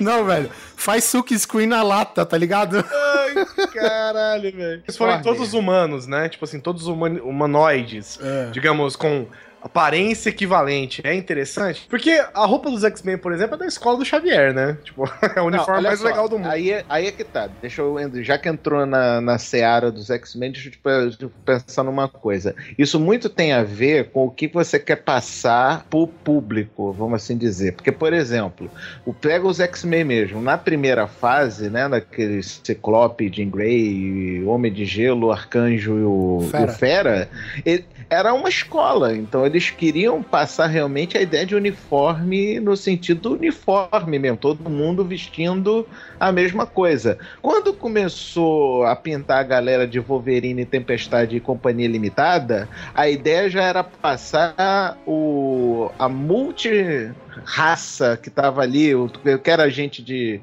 Rússia, Japão. Sim, as várias nacionalidades, né? Então a Mas- ideia era trazer, era trazer individualidade nos Uhum. personagens. Então morreu essa história do uniformezinho padrão pra todo mundo. Mas vocês não acham, por exemplo, que na batalha não é mais assustador ver que tá todo mundo usando a mesma parada, assim? Tipo, que você vai apanhar de todo mundo ao mesmo tempo? Eu, eu fico assustado, por exemplo, eu pego hoje uma revista, sei lá, entre os anos 80 e 90 do X-Men, cara, e eu me ponho na situação de ser ou um vilão ou um X-Men, cara. Eu fico assustado, cara. Porque se eu fosse o Ciclope, em que raios que eu ia lançar uma rajada ótica assim, de bate-pronto? Fudeu, velho. Não tem padronização nenhuma. A Irmandade Mutante é um, é um cinza, um lilás, um escarlate, aí tá o X-Men. Aurora de preta, o, o Ciclope de azul, o Colossus de vermelho, o Noturno de preto e vermelho, o Wolverine me chega vestido de pilha Rayovac fudeu, velho. Tinha fases, tinha época nas fases dos X-Men que tu não conseguia distinguir na cena que era bandido e que era mocinho de tanta confusão. Exato. Então, isso, isso é um erro. né? Então é interessante se você faz parte de um grupo, ou como no, no RPG é chamado o famoso integrante de grupo de cinco, independente da quantidade que você é. Não é que seja uma, uma de ordem, né? Ter padronização, mas é de bom senso ter. né? É, porque, pô, se você vai bater em quem, né? Você tá no meio da escuridão, sei lá, você tá no, no- numa, numa situação de confusão, é bom você saber quem é os seus amigos e quem são os seus inimigos. Exato. Um bom exemplo disso de, de uniforme parecido é a galera do Quarteto Fantástico, né? Que é todo mundo Exatamente. usando a mesma cor. Que é a logo do canal 4. É. É- era aquele pijama que o Pateta usava, tá ligado? Só que azul. aquele que abre os fundilhos, tá ligado? Com dois botões, azul e com o número 4 no O peito. né? Sweater. Não, mas, mas eles, você vê, eles não se batem sem querer. Então, faz sentido aí. Você tem um, um uniforme padronizado. Eu acho que é bom, porque você primeiro você economiza roupa, já falei, né? Uhum. Você não precisa usar roupa de festa, não precisa usar roupa de, ah, vou ter que sair hoje, que roupa eu uso? Ah, foda-se, pega o uniforme mesmo que se dane. Tá sempre lavando, é tudo igual mesmo, então beleza, todo mundo tá parecido e você ainda identifica os seus inimigos na hora do pau. Tá na hora do pau, diga de passagem, coisa. É, que É, apesar é. de estar sem camisa, usa as calças do bagulho lá, né? É inter- Eu acho interessante. É, o, o bom senso diz que sim, né? De repente, essa. É claro que, né, gente, é uma mera formalidade, né? Uhum. Você é adulto, você pode usar a roupa que você quiser, ainda mais se é o Wolverine, que foda-se a roupa em quem bater em você, porque no final você vai regenerar e dar porrada em todo mundo. Mas é interessante, então, se você de repente de- disponibilizar por cor, né? Sei lá, o Wolverine é Rayovac ali. por- Inclusive, é até interessante o Wolverine ser a cor mais chamativa, porque é o cara que mais aguenta porrada. Sim, É. ele tá chamando a atenção pra ele. Exatamente. Se você pega o cara que é indestrutível, que o cara seja o que vai ser o primeiro a apanhar, né? Assim você dá tempo pra todo mundo se divertir ali. Então, beleza. Interessante, é de bom grado ter, um uniforme padronizado ou com ligeiras diferenças, mas que dê pra se entender que fazem parte de uma mesma coleção. Tem outra questão que a gente pode colocar também. Vou colocar uma palavra em inglês aqui, mas tipo props. Tá ligado? Cara que usa capacete ou algum tipo de arma, vocês acham interessante também ou não? Eu acho se Porra. depende do poder do cara. O Deadpool é uma máquina, cheio de arma, cheio de bolsinha. Faltou uma calça cargo nele só. Não, pior que o Deadpool, só o Justiceiro, cara, que tira literalmente espingardas do meio do. Porque não tem da onde ele tá tirando tanta arma, cara. Tem a mesma tecnologia do, do, do Batman dos anos 60. Onde você tirou esse escudo, Batman? Não é qualquer Batman, é o Batman Feira da Fruta. Feira da Fruta, exatamente. é. Que é o que Pô, há, eu, né? eu acho, eu acho que sim, né? Porque, por exemplo, se o meu poder é baseado em arma ou alguma coisa assim, eu tenho que carregar ela comigo, porra. Exato. Tipo, É imagina igual- se o, o Ciclope não vai usar óculos porque ninguém tá usando. Porra, aí fudeu. É igual o Capitão América. O Capitão América, você tirou o escudo dele, ele morre. Vai fazer o quê? É, é tomar tiro Capitão no peito. América? É. Opa, pera aí, velho. Aí não é, não é tanto só escudo, não, velho. É, é verdade, é Capitão Equador, não é? O Batman, por exemplo, vai fazer o quê? Vai dar tapa na cara o dia inteiro? Não, né? Joga uns batirangue, joga umas cordinhas.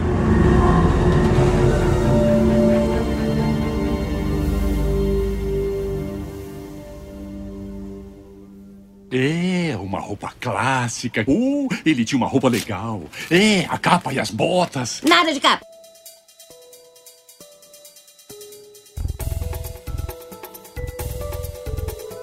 Agora é hora da gente dar as alfinetadas, né? Nossas super alfinetadas nos modelistas, porque afinal de contas esse episódio não é, né, Super Hero Fashion Week à toa. É, nós não estamos pra falar de formalidades aqui, né? Exatamente. Vamos começar o quê? Dos piores ou dos melhores? Dos, dos piores, né? Sempre. Ah, como não? Porque é mais divertido falar mal.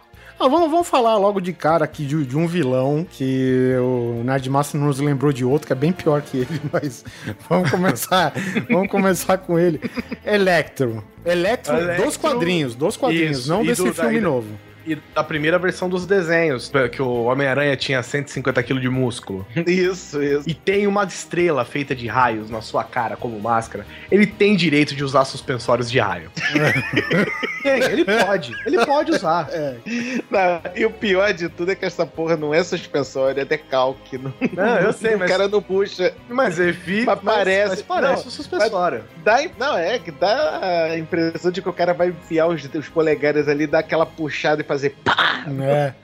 E o legal é que o propósito dele, tanto pra te atingir como tanto só pra te atingir visualmente, é o mesmo, que é te chocar, né, cara? Então, É. o, porra, uniforme verde com raios amarelos. Ah, é brasileiro. Pois é, ou Ou é, ele, ou ele é do Camarões, né? Camarões? que é- Camarões também. Austrália. é- Austrália. Austrália. é, tá mais pra Austrália, tá mais perto. Mais Mais, perto não, Austrália mas que mais gringo, né? Aggressive, né? Ele tá mais pra camarões, porque se você perceber aquele detalhe ali na, na- no pescoço, a cabeça dele é preto. Então é amarelo, preto e verde. Então isso é a bandeira de camarões. Mas um pouquinho ele era de já. Não, mas quem bolou ele com certeza era, velho. Até porque bolou ele. É, mas não faz, não. Ai, Tem meu Deus. preto, não tem preto na bandeira de camarões, não. Ah, e alguém tá se Brasil. incomodando com isso? Mas a gente tem que bater palmas pro Homem-Aranha, né? Pro universo do Homem-Aranha. Cara, ele é repleto de vilão cafona, mano. Começando, né, pelo Electric, e aqui não está aqui na pauta, mas eu incluo, que é o Sergei, né, cara? Eu não sei quem que é o Sergei. Craven, o caçador. Craven. Ah, sim, sim. Tá que pariu. Que o cara que, um cara que sai do meio do mato vestindo um, um, um, um pullover de leão. Esse cara sabe o que ele tá fazendo, cara. Não, e te digo mais, um pullover de juba de leão com barriga de fora. Olha isso, meu E uma calça de lycra de chita. Aí não pode, né, cara? Menos cinco pontos de fashion pra ele aí, E, né? e tem, e tem gente que me pergunta, por que, que você parou de ler quadrinhos? Outro que vale a pena só, só citar é o Homem-Areia. Aquela calça bege, camiseta verde listrada. Não, mas aí beleza, o cara tá com uma roupa comum. Sim, só É, que o cara não tira ela, né? É, Se for uma roupa comum, dia seguinte ou depois do dia seguinte, você troca, entendeu? É de- mas é de areia a roupa dele, cara. Imagina que foda, o cara vira areia e sai pelado do outro lado. É que, não dá, é, né? que, é, que, é que se você, se você deixar ele muito tempo parado, ele vira tipo aquelas garrafinhas de paisagem de praia pintada, tá ligado? O cara vira areia e desenha uma casinha no chão. Agora, olha só, no sentido é, figurino bizarro, o segundo mais bizarro da galeria do Homem-Aranha, é, sem dúvida, o Cabeça de Aquário Mistério. É, ele na verdade ele não tem poderes, né? Ele- Ele é um técnico de É efeitos ilusionista, especiais, é, algum negócio ilusionista. ilusionista, né? Ele é ilusionista e DJ. e a modelo era atriz e DJ. e, e ex-BBB. O estrobo caiu na cabeça, né? Bem por aí. O Mistério é o vilão mais Scooby-Doo que eu já pude ver, assim, na, na Caralho, velho. história da tudo. Marvel, velho. Se o Homem-Aranha tivesse um furgãozinho, uma Kombi, tá ligado? Vermelho e azul, velho. Puta, total, cara. O cara é muito Scooby-Doo, tipo, olha, eu vou agora derrubar esta parede ali. A parede cai, mas não é uma parede de verdade, é uma ilusão que a parede caiu. É, Sabe? uma É, parede ele fala, projetada. Vou, vou soltar os fantasmas, aí é um cara vestido de fantasma. Ele fazia, ele fazia que nem o coiote do Papaléguas, né? Colocava um, pintava um túnel no muro. Craven, ele é parente do escorpião, não é? Que foi Não, justamente do uma. Camaleão. O Camaleão é russo e, os- e o Craven também. Porque foi ele que chamou o Craven pra caçar o Homem-Aranha, é isso mesmo. É, o Isso. camaleão até passa, até passa. Agora É, realmente. porque o Camaleão não tem. O Camaleão não tem uniforme. O cara é o mestre do disfarce, disfarce, ele não tem né? uniforme próprio. Apesar que se jogar ele no meio do X-Men, a tarefa dele é difícil, viu? A gente vai continuar aqui por enquanto em Marvel. O, o Rino é outro cara, né? Que ele, ele vestiu uma parada que era experimental, né? Que era uma pele sintética, não sei o quê. E diz que depois ele nunca mais conseguiu livrar daquilo, né? Ele com certeza tem que virar um vilão. É, nunca mais numa, né? Porque depois tiraram, depois botaram de volta, depois tiraram de novo, depois botaram de volta. Assim, é mas pra ir, pra ir no banheiro dá um jeitinho, né? É aquele negócio, se tu vai fazer uma roupa experimental que dá super força pro cara, por que não implementá-la com uma cabeça de rinoceronte, né? Não, é porque a, a roupa do Rhino ele, ele tem o mesmo sistema de filtragem e reutilização da urina igual a, roupa do Homem de Ferro. Só que o cara tinha 45 quilos. Aí, como não consegue evacuar da roupa, ele tá daquele tamanho agora. É. Cada vez aumentando mais ainda, né? Olha. Os caras falam, evacuar merda? Mijo? Pra quê? O cara é russo, porra. Sabe?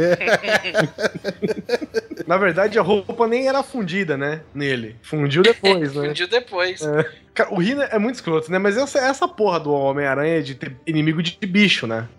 Porque Sim, sim, porque no, no princípio, a ideia inicial do Stan Lee é que todos os inimigos do Homem-Aranha também fossem bichos na natureza. Aí vem o Dr. Octopus, o Abutre, o Camaleão, o Rino e por aí vai. O que, o que eu acho impressionante é o seguinte, né, cara? Porque é, passou-se o tempo e passou-se a usar o conceito daquelas lycra que se ajusta a toda a dobrinha de músculo que o cara tiver. Agora, se, se você comparar, por exemplo, falando até dos próprios vilões aí, que nem você falou, Dr. Octopus. Cara, é uma roupa, é um pijamão, velho.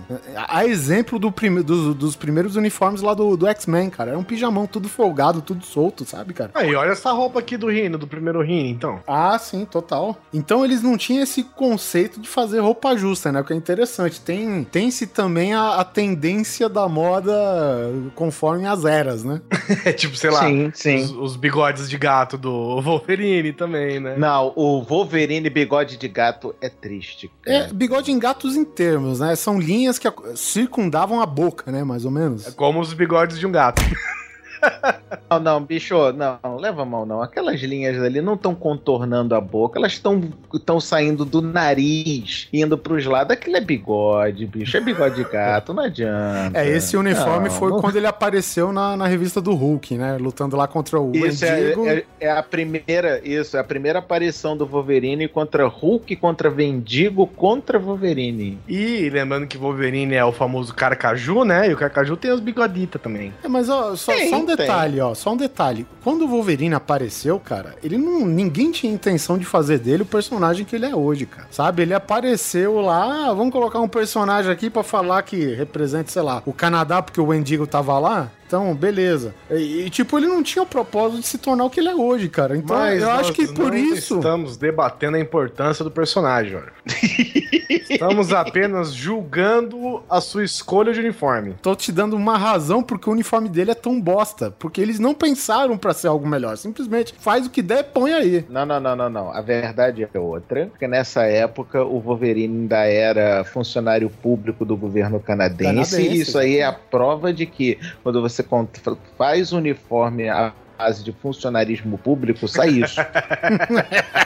Tem que fazer edital, né? Três opções. é, por aí, tá vendo? Ganhou a propina pra ganhar essa porcaria, né? Fazer Aquela época que ele tava amarrado mais ou menos com a tropa alfa, que teve aquela treta de ele sair, não sair e tal. É, era dessa época já ou não? Sim, ele tava no departamento H nessa época. Ele, Isso. ele nun- nunca chegou a fazer parte da tropa alfa, mas ele era ligado ao departamento H, que era o instituto que cuidava da tropa alfa. Exatamente, porque é de se estranhar. O cara tem um uniforme escroto daquele e a tropa alfa tem um puta de um macacão todo estiradinho com a bandeira canadense impressa praticamente, né? De maneira estilosa, devo acrescentar, viu? Isso, isso, sim, sim, sim. Mas é que o Wolverine, no caso, ele era um agente independente. É, uma roupa clássica. Uh, ele tinha uma roupa legal. É, a capa e as botas. Nada de capa. Falando em tropa alfa, cara, eu tenho, eu sou muito contra é, uniformes brancos, velho. Porque Ah, suja não. muito? Ah, depende. Ó. Se você for da, da Sibéria, por exemplo, é legal, pô. Mas se você pegar aquela, aquela fase que até o, o Batman vestiu branco no, no gibizinho do, do Lanterna Verde, cara, muito louco ali. Tava muito louco todo mundo de verde. Entendeu? Não, eu, eu só tô tentando lembrar onde é que você tá pegando o Batman, Batman de- vestiu de branco. Batman né, de mas- branco, verde. no- no- Tem uma fase. Você viu o Batman preto e branco. E tá- Não, cara. Puta, é que quando o Batman. o branco, pega o branco que você fala é o branco do olho, é isso? Batman, Anel, Lanterna Verde. Cara, isso deve, ser coisa nova, isso daí. Ah, não, é, ele tem mesmo, mas é quando o Batman pega o poder do Lanterna Verde. É que ele, fi- vários, várias pessoas ficam branco. Fica do caralho. Tem Lanterna Branca? Não, lanterna costuma ser branco, mas de LED ilumina melhor. Existe, existe durante a saga do, da Noite Sem Fim, o Dia Mais Claro, o Caramba 4, existiam as tropas, cada uma de uma das cores do espectro. Então tinha o azul, o anil, amarelo, vermelho, roxo, blá blá blá blá. Aí no final do final do final da saga surgiu o Lanterna Branco, que se eu não me engano foi o Hal Jordan, que ele era a junção de todas as cores e por isso o mais fodão de todos, blá blá blá. É, e o Batman tá branco mesmo nessa treta aqui.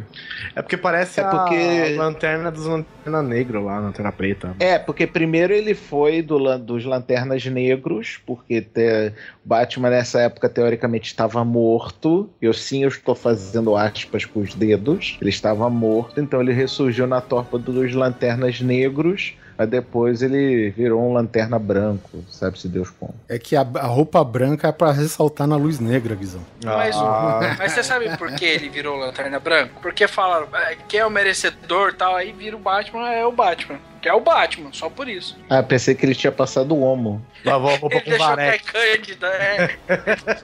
o Alfred fodeu ele. É, uma roupa clássica. Uh, ele tinha uma roupa legal. É, a capa e as botas. Nada de capa. Ó, por exemplo, um uniforme branco clássico que é do caralho, Space Ghost. Porra, beleza, beleza. Esse Ghost usa capa grande e logo no meio do peito, que inclusive é a, é a 3x4 dele, né? E ele tem uma. Quer dizer, tudo de contra que a gente falou no debate inicial, o, Go... Space Ghost o- usa. Ele usa a capa, Space- uniforme branco, é fodeu. As armas nos punhos. Mas o Space Ghost é um herói consagrado, assim como o Batman e o Super-Homem. Então ele pode. Mas estamos falando aqui dos caras ruins. Dando uma passadinha aqui no Watchmen, a gente tem três aqui pra citar, né? Que é a tanguinha preta do Dr. Manhattan, que inclusive eu Não, prefiro, né? cara, antes disso que ele peladão. É, tu não reclama, porra. Ele podia estar sem a tanga. Eu acho que Podia estar com uma Manhattan de fora. Você é uma criatura azul que pode aumentar a sua densidade, o seu volume, foda-se. Se você vai no Vietnã, foda-se, cara. Passa a rola em todos aqueles asiáticos lá, velho.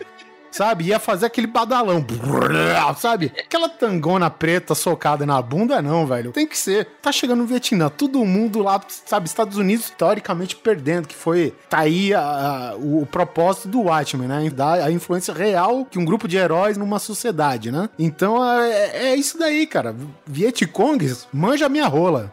E outra, já que você pode mexer na matéria, aumentar, diminuir, fica unissex. Vira o bonequinho do Ken. Não, não tô zoando. Não, não tem necessidade dele dar- tá com a tanga. Ele podia ter ficado sem rola mesmo. Então, mas ele, tá- mas ele tava de tanga, olha. Ele tava de tanga. Ele tava de tanga, não é por causa dos vietnamitas, cara. Ele tava de tanga pra não ofender os soldados africanos. E quando você é onipotente, onipresente, onisciente, você pode ter a jeba de 6 km. E então, então foi assim, ô, oh, sargento, a gente vai lá com o cara tal, mas, pô, o cara, né, dá um jeito nisso aí, a gente aqui e tal, na, na humildade, não sei o quê, o cara vê com esse bagulho ba- dançando aqui, tocando até a sirene, os alarmes do, do, do quartel, caralho. Por favor, né? Aí botaram, pediram gentilmente, claro, né, porque você não obriga o cara a nada, pediram gentilmente que ele colocasse uma tanguinha, ele achou de bom grado, né? Ouvi dizer que o Dr. Manhattan só colocou a tanga porque quando ele, ele não usava a tanga, chovia muito, sabe? Por causa da gotinha amiga. o cara balançava, balançava, mas a gotinha amiga pingava. É, mas era uma Cara, gota de dois metros e meio. personagem. Na verdade, É, era pra bicho. não encher o saco de terra, né, gente? Vamos ser sinceros. Nós estamos falando de um personagem que caga e anda pras leis da física. Então dane-se como é que ele tá vestido Não, também. mas pô, ele teve um, né, um- uma educação, que nem, por exemplo, ele podia estar, do filme, por exemplo, ele podia estar pelado no enterro do cara lá, entendeu? É, ele foi formal na hora. Ele colocou um Exatamente, é chato, é, né, é. gente? Porra. Apesar de cagar pra humanidade, ele sabe que é tipo meio chato você tá no enterro do cara com a rola encostada no caixão, né? Então, ele, ele tem um pouco de ciência e tal. E ainda mais no ambiente hostil, não sabe como é que venta lá. É. De repente é frio no Vietnã naquela hora. Então, vai que encolhe, né? Então ele preferiu colocar uma tanguinha preta mesmo, só pra dar um ar, ficou super na moda. É, e, e é interessante que no quadrinhos, isso no filme não mostra muito, mas, por exemplo, no quadrinhos, conforme vai passando o tempo, depois de ele ter se transformado, né, o Dr. Manhattan, primeiro ele tem um macacão, cara, tipo, manga comprida, calça, preto, tá ligado? E aí passa o tempo, ele tá de maiô. Passa mais um tempo, ele tá com essa tanga maldita. Aí passa anos 70, velho, aí anda peladão, velho. Foda-se, né, cara? É- Também anos 70 também, né, bicho? é. Inclusive, é, se afastando um pouco dos quadrinhos, eu vi o, o filme com um amigo meu e tem a parte dos Vietcongs, né? E tem uma parte que depois de ele explodir, sei lá, metade de Vietnã inteira só apontando o dedo, tem uma parte que tá lá o. o- os vietnamitas, né, cara, eles se ajoelhando e abaixando a cabeça em sinal de, né, de, pô, um ser todo poderoso aqui. Meu amigo solta isso. Pronto, agora ele se livrou da tanga, sabe? Ainda no Watchmen, eu acho que dá pra gente falar dos Minutemen ali, né? No caso, todos. Cara, os Minutemen você pode falar de todos, que eram todos horríveis, velho. Horroroso. Era uma marca de uma época, né, cara? Concordo, né? Assim, o traje era o reflexo mais ou menos que se tinha do- dos super-heróis quando eles se originaram mesmo, né? A partir que Super-Homem foi o quê? 38, né? A partir de lá, cara, qualquer coisa você aceitava no papel, né? E tipo, o Alan Moore, ele brinca muito com isso, né? Então tá lá o Homem-Mariposa, que é, meu Deus do céu, cara, o traje talvez mais ridículo de todos, não sei, né? Que tem... Ele não tem capa, ele tem asinhas. Não, não. O mais ridículo de todos é o encapuçado, que é o cara com a forca no. cara. Ah, o, o. Justiceiro encapuzado. Eu não acho mais ridículo, Isso. não, cara. Não, realmente, o mais ridículo de todos é o dólar bill com suspensório de dinheiro. Eu recomendo a todos procurar, viu, por Homem Mariposa de noite no Google, Não, com o é. Safe Search desabilitado, porque você vai achar a do o Homem Mariposa do, do Watchmen, tá? Sempre. Tem a. A Sally, né? Que era. Sa- Sally, Sally Júpiter, né? Silk Spectre. Silk Spectre, isso, isso. Sally Júpiter é o nome dela de verdade. É. E a Laura só assumiu o espectral depois. É. Bom, enfim, a gente já tá. Esse o Justiceiro encapuzado, cara, é- imagina, o cara tem um traje roxo, a calça, sei lá, uma cor mais clara, velho. A capa Ele vermelha. é tipo, ele é tipo um carrasco, né? Isso, e uma forca em volta do pescoço. Pescoço. Não, não é só isso, não. O cinto dele e, e a- as pulseiras, as coisas da bota são de corda também. Som de corda, é. Eu, eu não acho tão ruim, não, cara. Acho que a, a proposta dele é assustar. E eu acho que naquela época funcionaria bem, viu? Agora, É. de todos, o, o traje que melhor ganha o troféu cafona é o comediante. Ah, comediante, macacão amarelo e foda-se, né, velho? Macacão amarelo com, com. Gola roxa. É, puta que pariu, velho. Bom, o nome já É dizia aí, tudo, né? papaçoca, mais. E é legal, né, que passa o tempo, ele de todos os Watchmen é o cara que tinha a pior roupa e foi o que ficou uma das mais maneiras no futuro, né? É verdade, mas o cara tinha estilão, né, velho? Ele tinha aquele estilão todo e tal, o cara pau no c... caralho e tal. Mas ele, ele tá dentro do negócio, ele era um comediante, mas mesmo assim descia porrada, né? Então ele tinha aquela coisa meio palhaço, né? Meio bobo da corte, assim. Só que é o cara que bate nos outros rindo, né, velho? O cara se divertia com a porrada, né? Era o Seinfeld da época. Meu Deus céu. Ainda temos o Coruja, né? Que é ridículo velho e o novo, tem o que dizer, eu acho. Ah, o do quadrinho. É o do quadrinho, velho. filme também. Não, o né? filme, o Coruja O do- novo não. do filme é irado pra caralho, velho. É, o Mas coruja do filme é maneiro, cara. É. Porque, porra, velho, o, o coruja dos quadrinhos, o, o velho, ele não tinha nada de coruja, né? Ele simplesmente, sei lá, se autodenominou coruja, aquela coisa da pretensão que a gente começou no cast. Sabe o que é pior? Que é pior? Não é que ele lembra a coruja, mas se você ver, a tanguinha dele é de peninhas É de peninha. e, a- e o capuz dele tem duas orelhinhas, tipo orelhinha de coruja, aquele estufinho de cabelo de pedugem de coruja Cara, no- na você, cabeça, entendeu? você, não tá vendo o do Watchmen filme, não, porque o do quadrinhos não tem nada disso, cara. A, a tanguinha até concordo, mas o capuz dele era tipo um capuz lisão, cara. Não tinha orelhinha, não, cara. É, não, do, do quadrinho tem razão. Do quadrinho é- era capuz puro. Isso, o filme do Zack Snyder, ele sim pôs umas orelhinhas na, naquele meio capacete que ele usa, né? E, e beleza, dá a entender-se, né? Orelhinhas de coruja tal, babau, mas mesmo assim. Não, mas no quadrinho não tem a- aquela coisa meio freira, que as orelhinhas dele descem assim atrás da cabeça? Não, esse do coruja novo. Ah, tá. Esse é o, o Dan Draper. E o Hollis Mason, que é o antigão, no quadrinhos pelo menos é inteiro. O, o negócio das orelhinhas foi só no filme, o que acho que fez perfeito sentido. Pros caras meio que, sei lá, arrumar isso no quadrinhos, tá lá, antes de Watchmen, os cara, o cara tem até o coruja móvel, velho. Sabe, o, o velhão? Porque o cara, depois que ele se aposentou da polícia, ele virou mecânico, né? Mexia com carro, funilaria, sei lá. E ele fez um, uma combizinha, cara, com os para-brisas são os dois olhos lá, sabe?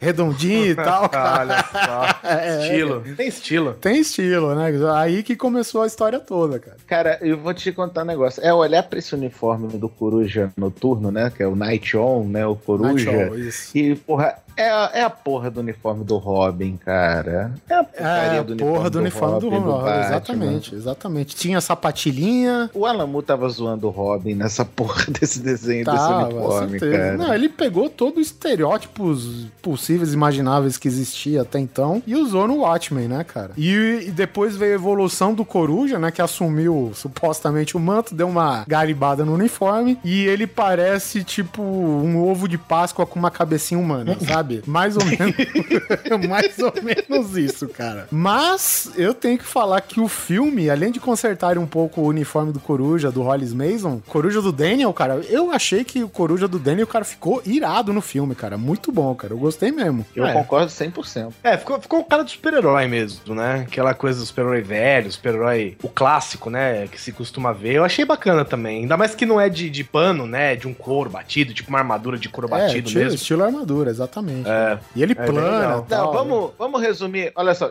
vamos resumir essa conversa. É a porra do Batman. É, não, é. Ele era um retrato mais próximo da realidade do Batman. Porque ele era um herdeiro que recebeu uma bolada, né? Só que ele não era tão. Assim, ele era inteligente, né? Mas, digamos. É, bolada, bolada entenda grande quantidade de dinheiro e não uma Isso. esfera na sua força. É, uma roupa clássica. Uh, ele tinha uma roupa legal. É, a capa e as botas. Nada de capa.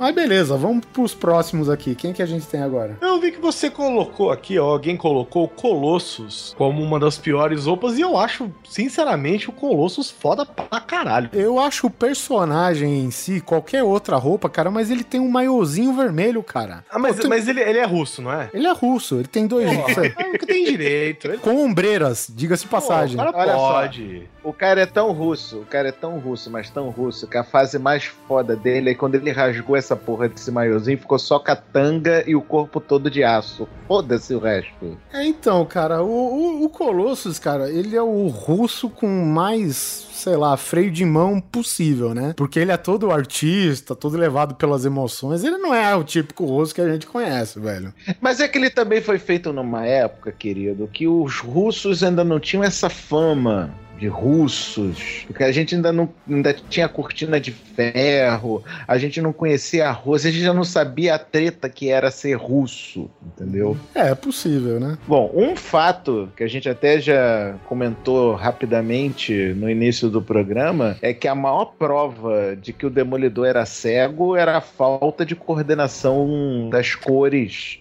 no uniforme original do Demolidor, né? Por favor, alguém descreva esta pérola quadrinística que é o Demolidor uniforme original, cara. que Cara, eu não deu, consigo. deu uma variada, né? Um macacão amarelo com um maiô preto em cima e letras vermelhas, e tem também um amarelo com maiô vermelho e letras pretas. Inverte, né? O criminoso, quando via ele naquela época, não sentia medo, sentia fome. ele associava o Demolidor ao McDonald's. O McDonald's, cara, né? Podia ser um herói da Escócia, né? Mac só podia faltava chamar Donalds, né, velho? Os bandi a bandidagem chegava, olhava pra ele com esse uniforme e falava: Ronald, é você? O, o Demolidor foi a primeira prova que, tipo, o público, assim, ele gostaram, gostaram do personagem, né? Mas rejeitaram bastante a roupa. Aí chegaram os editores pro Stan Lee e falaram, ó, cara, tem que ver essa coisa aí, né? Tem um documentário, cara, que é mó legal, assim, né? O Stan Lee fala, é, o pessoal falou que não gostou da roupa, eu, na minha imensa sapiência e, e depois de ter pensado muito, assim, depois de cinco minutos, tá bom, põe tudo vermelho, sabe? Ele não pensa em porra nenhuma, ele vai falando, cara, vai falando, cara, sabe? É que nem a treta lá da- das primeiras edições do Hulk, tem problema em na, na prensagem, né, com as cores cinzas, que seria a cor do Hulk original, e como não tinha consistência, né, teve edições que variaram, saiu o Hulk vermelho, a mesma edição, Hulk vermelho, cinza, verde, o Stan Lee falou, ah, gostei mais dessa que saiu verde, ficou verde, foda-se, sabe? E assim vai, cara. O Stan Lee, tudo que durou, cara, mais de 60 anos até hoje, velho, sabe? É tudo nessa, em cima dessas decisões, cara, de 5 minutos do Stan Lee, cara. É muito idiota, assim. Eu vivo falando que Stan Lee sofre de um caso de senilidade aguda, prematura, mas ninguém acredita. Desde aquela época, né? Sim, desde os, que- acho que os 19 anos de idade ele já era senil, só que ninguém percebia. Mas também o cara era cego, né, gente? O cara não pode escolher a roupa direito, né? É difícil pra ele, né? Que tá é- mais escondido, porra, que nem o, o Demolidor. É, uma roupa clássica. Uh, ele tinha uma roupa legal. É, a capa e as botas. Nada de capa. Eu quero discordar veementemente de um elemento que consta nesta pauta, que é a roupa do Magneto. Eu quero saber quem foi o Pulha, o Crápula, que me disse que o uniforme do Magneto era horrível. Boa noite, aqui está o seu crápula. ah, cara, eu não sei. Tu imagina, o cara tem uma redoma de ferro em volta do pescoço, um traje vermelho, capa vermelha, botas vermelhas, que... e aquele capacete que a gente não sabe se é grego, se não é, porque só falta aquela parada corinto, né? Aquela, aquele, aquele moicano no meio, digamos assim. E, inclusive, nesse X-Men, o último que saiu aí, Dias de um Futuro Esquecido, velho, puta, cara, tá desastroso a roupa do, do Fassbender, cara. Nossa, cara, o defunto era bem maior, velho. Que é isso, cara? Puta que me pariu, velho. A roupa era pro sentinela, mano. Sabe? Mas o Magneto, ele usa aquele capacete escroto dele lá por um motivo, né? Que é pra não, o pensamento dele não poder ser lido, não é? Sim, De uns tempos pra cá que vem usando pra essa explicação. Desde o primeiro dia da aparição dele nos quadrinhos, cara, ele sempre usou essa porra do capacete, entendeu? E o Xavier o tratava como inicial, desconhecido, olha né? só, A ideia inicial de por que, que o- a roupa do Magneto é toda cheia de detalhes metálicos e tal, porque dá pra perceber, mesmo nos uniformes primordiais, que é praticamente o cara tá vestido uma armadura. Que aquilo ali é tudo, toda aquela parte que você falou da, do círculo em volta do pescoço, aquele é metal. Caralho, O- mas se ele usar o poder pra voar, ele morre enforcado, cara. Mas é que tá. Não, não, não. Mas aí é que tá. A ideia inicial, eu eu tô falando de uma pessoa senil. Desculpa, eu tô falando lá do tio Stan, que é a senilidade dele. Então, Uhum. não sou eu o culpado. O culpado é o Stan.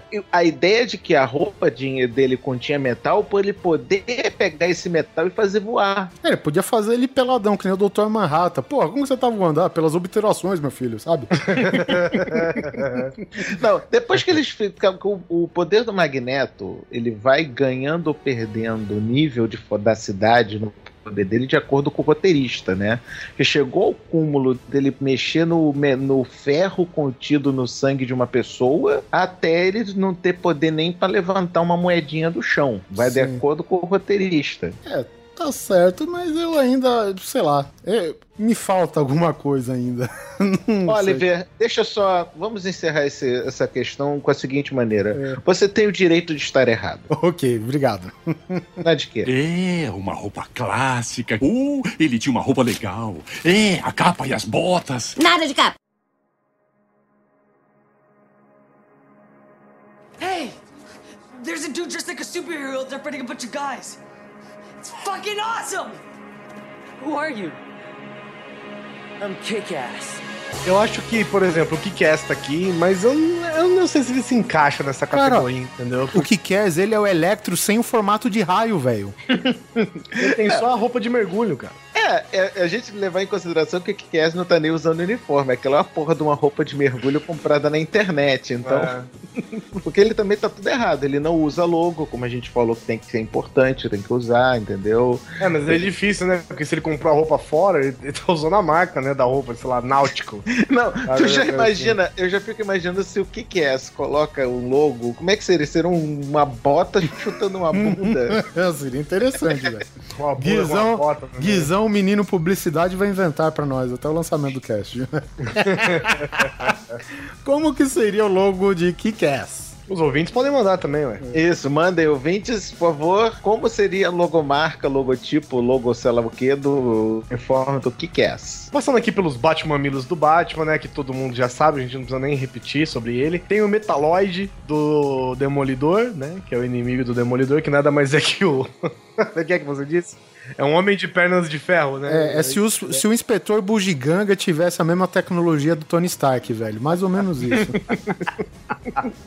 Pode crer. o Batman da época do Azrael, que foi o que assumiu o manto do Batman depois do Bane ter quebrado o Bruce Wayne, né, cara? Foi sinistra aquela roupa lá, sei lá. Ah, eu achava do caralho, velho. Eu lembro que eu vi no desenho, ele tinha uma roupa de assassino muito achava É, foda. o, o que eu não concordava muito com a roupa é aquela a, a parte do corpo que era muito espalhafatosa, né? Aquelas ombreiras que a asa fazia uma curvinha e não sei o quê. Mas eu concordava plenamente com o capuz tampar todo o rosto, cara, sabe? Deixar sem a boca. Pô, achei que ficou É, sinistra a parada, maneiríssimo, cara. maneiríssimo, cara, porra. O resto, beleza, né? Mas era maneiríssimo. Ele era todo mais tecnológico, assim, né? Pô, achava foda. Tem aqui também a primeira roupa do Gavião Arqueiro. Nossa senhora, velho. Que, É tipo, pelo amor de Deus, Guilherme Tell. é, é tipo aquele Hércules da época da Xena, tá ligado? Nossa, exatamente. Não, é pior. Não, não.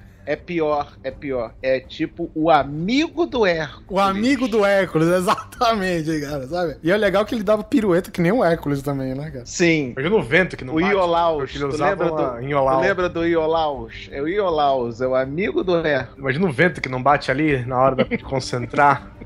que ele usa uma sainha, né? É. Me diz uma coisa, ô Alexandre, você que talvez tenha acompanhado, eu larguei faz um bom tempo quadrinhos. Já teve o duelo Gavião Arqueiro contra o Mercenário? Hawkeye contra Bullseye? Já, foi na época agora, foi até mais, mais ou menos recente, porque teve Vingadores Sombrios, né, que eram os Vingadores do Mal, em que o Gavião Arqueiro do Mal era o mercenário se fantasiando de Gavião Arqueiro, que eram os, aqueles Vingadores controlados pelo Norman Osborn, com o Patriota de Ferro. Puta, foi Lembra longe, hein? Teve, teve uma época que o Norman Osborn contro- controlava os Vingadores porque ele era o, o chefe de Estado, né? Era o tipo o chefe da- do Estado Maior do- dos Estados Unidos. Aí os Vingadores eram todas versões de vilões se fingindo do herói. Por exemplo, o Homem-Aranha era o Venom, só que um Venom, vamos dizer, menos bombado. Não me pergunte como que eles conseguiram fazer isso, que eu não lembro. O Wolverine era o filho dele, que era o Daken, que era o filho do Wolverine. O Gavião Arqueiro era o mercenário se fingindo de Gavião Arqueiro e por aí vai, cara. Era tudo nessa, nessa faixa de escrotidão. Olha só, hein? É, uma roupa clássica. Uh, ele tinha uma roupa legal. É, a capa e as botas. Nada de capa. Falando em bizarros, temos aqui toda a legião do mal, né? Da Liga da Justiça. Dos super amigos. Dos super amigos, Não, lógico. super que amigos. ficam que coinciden- coincidentemente ou não, eles tinham uma base dentro de um pântano com o formato da cabeça do Darth Vader. Cara, a nave do mal era coisa foda demais, cara. Era uma coisa muito. Cara, eu tinha medo daquela porra, daquele capacete de Darth Vader saindo de dentro do pântano. Era maneiríssimo, velho. Era maneiríssimo. E esse que eu tava num pântano, né? Tipo, tem como ser pi- mais mal que isso, né, cara? Então a gente tinha o quê? Tinha o Lex Luthor com o seu lindo uniforme roxo, né? Que é, cara, é tirado do Comandos em Ação, do desenho do Comandos em Cara, Ação. eu vou fazer uma citação ao querido amigo Daniel HDR, que o- ele diz que esse uniforme do Lex Luthor é com latinhas de Red Bull no cinturão. Porque o cinto, que é, que é uma uma espécie de é, suspensório cruzado no meio da roupa, e aquilo é suspensório, aquilo não é decalque não. O cara podia esticar e fazer Isso, esse podia. Esse tinha amanhã. tinha a porra de umas latas, que sabe-se Deus o que que tinha nessas latas penduradas no suspensório, cara, era muito sinistro, era muito bizarro, cara, era muito... Tinha o Lex Luthor, tinha uma roupa parecida também, que era do Brainiac, né? Ele tinha uma roupa. Não, o Brainiac tinha a pior disfarçatez em uniforme de vilão, que era ele ter aquela cuequinha do super-homem sem a calça. Era pernão de fora. Ele gostava de nadar. É, era pernão de fora, com aquele. Engraçado, ele tá usando o- a roupa de cima com até o pulso de roupa, né? Aquele manga longa até o pulso, e sem calça. Só é, tipo, cuequinha. é, tipo o Pato Donald. Por aí, por aí. Quem mais que a gente tinha? O Espantalho, que é o espantalho da Alice no País das Maravilhas, né? Sem tirar nem pôr, praticamente. É, é o espantalho do Batman, né? O espantalho do daquele mágico de Oz. Isso. Ah. É, Alice no País das Maravilhas, na viagem. É. Tinha uma aqui que vestida de Chitara, que eu não sei É quem é. Chita. A Chita. O Sinestro com esse bigodinho de garçom de botequim. Não, tinha ator dos anos 50, né, velho? Por aí, por aí. É tipo Sam Davis. Sam Davis, Sam Davis Jr. Isso, exatamente. Isso, isso, isso. O bizarro número um, com a sua cara quadrada, porque se o super-homem tinha um queixo quadrado, o bizarro era todo quadrado, né? Era todo. É, cheio de Era aresta. feito de Poligonal. pedra, né? Era tipo feito Poligonal. de pedra, né? Isso. Poligonal, exatamente. O homem brinquedo, que é essa coisa parecendo um bufão. Que podia ser um Coringa, né? Também. É, mas só não era o Coringa porque era o homem brinquedo. Ele era inimigo do super-homem. E, e- e há um Coringa sempre, né? Sempre tem Sim. o Coringa. Ah, o, o Homem Brinquedo, ele é inimigo do Super-Homem, mas ele é amigo da Lois Lane. É? Entendeu?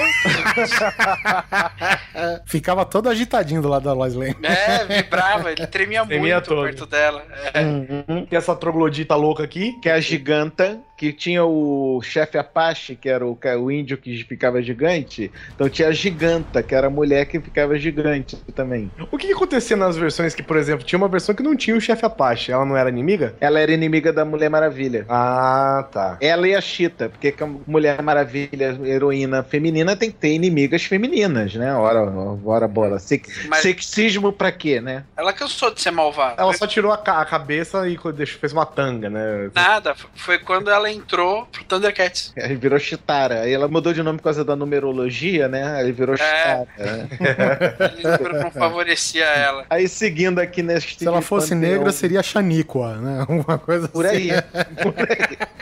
Aí seguindo esse panteão das bizarrices, temos o Gorila Grodd, temos também o Que é Charada. um gorila, né? Que é um É gorila, beleza, né? O Gorila Grodd, ele é um cientista do, da cidade dos gorilas, que é uma cidade escondida no meio da selva africana, por meio de uma cúpula invisível, que lá os gorilas são inteligentes, são o tipo planeta dos macacos. Pra piorar, ele é do mal e tem poderes telepáticos. Caralho, um gorila com poderes telepáticos. Beleza, né? Esse sim pode ser de grande influência na campanha Somos Todos Macacos, né, velho? Com certeza.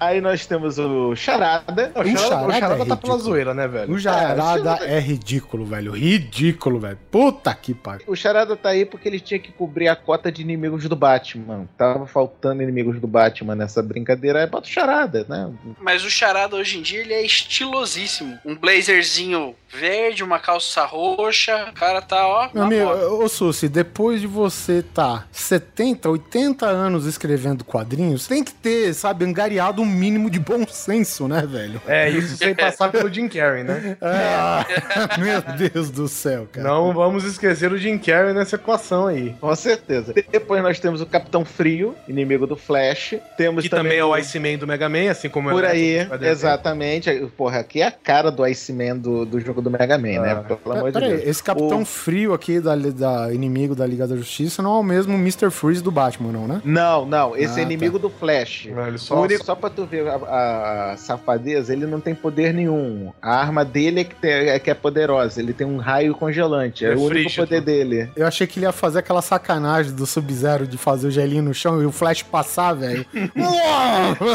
Mas a ideia é essa, só que ele usa uma pistola pra fazer isso. é o Ah, Capitão Frio porque ele não demonstra sentimentos. é, esse seria a versão do Nolan, né?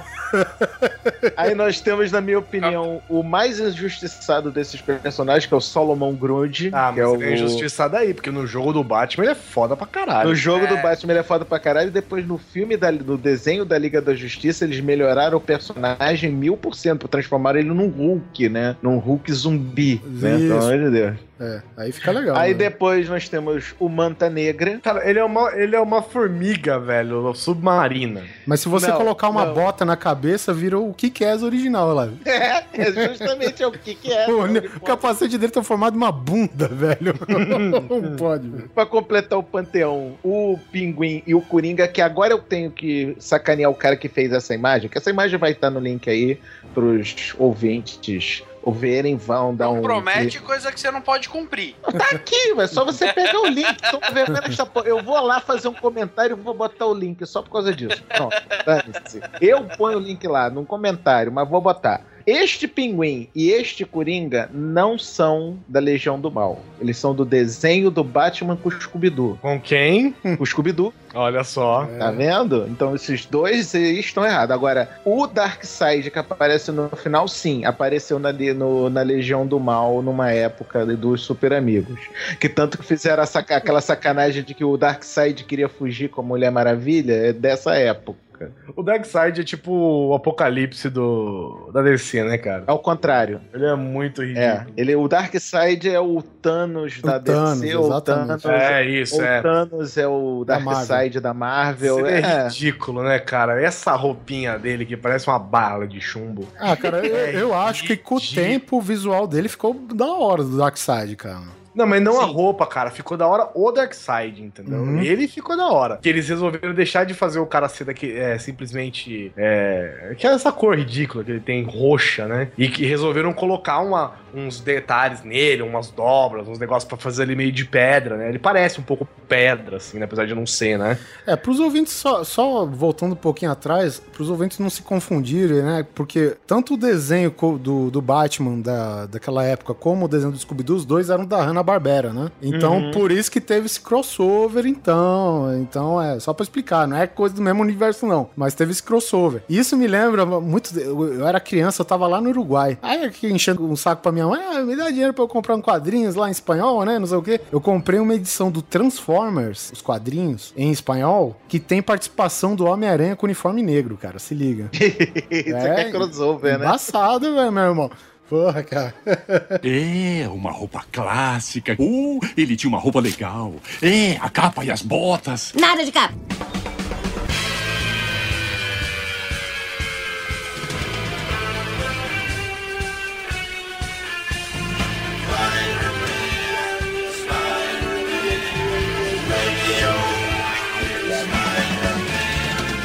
Bom, eu acho que chegou a hora da gente falar do campeão dessa Fashion Week do- das trevas. É o Clóvis Bornai. o Clóvis Bornai, o O concurso de, de preguice, entendeu? A gente Fala. vai falar do pijaminha do Star Trek agora, né? Não. Não. Por favor, Guizão, quem você acha que merece o título de o mais brega dos uniformes de super-herói? Cara, sem dúvida é o Homem Buraco Portátil, né, cara? Que é o inimigo do Homem-Aranha, que é o Mancha, né, cara? Que nada mais é que um dálmata que resolveu virar vilão.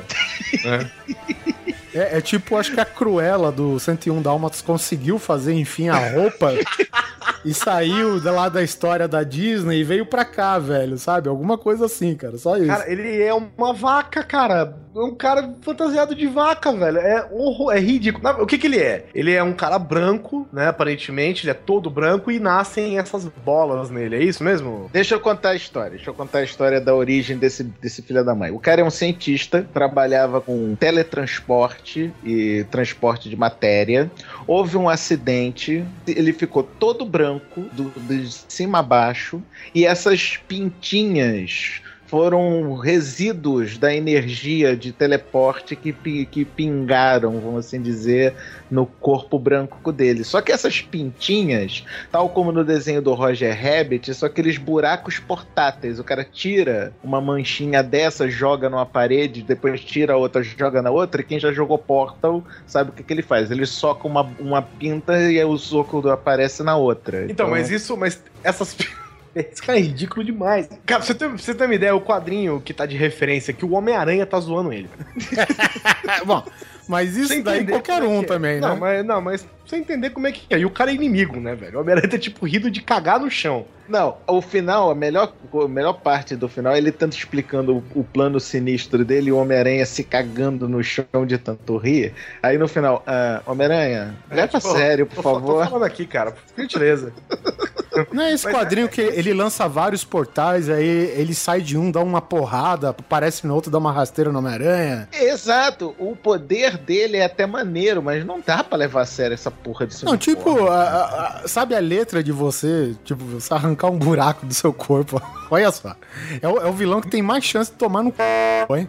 O cara arranca um buraco, tomara que não seja, né? Aquele lá, enfim, o cara pega um buraco, alarga, entra por ele, aparece em outro. Puta que pariu, velho. E depois volta o buraco na roupa. Esses buracos não funcionam nele. Não, Tipo assim, não se, o cara der um, quando- se o cara der um Não. soco no peito dele, não vai sair por um outro buraco. Não, não. Ah, só aí- funciona quando ele pega e joga em algum lugar. Então, eu, eu vi um, um desenho do Mancha que o Homem-Aranha tá dando um murro na- no peito dele, tá saindo na cara e devolvendo o murro. É aquela história que depende do roteirista, né? Ele tem É uma versão Spider-Man dele, né? Ele, ele muda bastante o desenho conforme o desenhista. Mas essa primeira aparição dele é simplesmente ridículo, né, cara? Ele é. Que isso, gente? Não tem condição, não. A pessoa não pode ser assim, não, cara. Tudo tem um limite. É, né? Fazer o que? É o que dava, é o que tinha pra hoje. É, o poder, se você for ver, é muito legal mesmo, né? Você fazer buracos portáteis e tal, é bacana. Mas, né?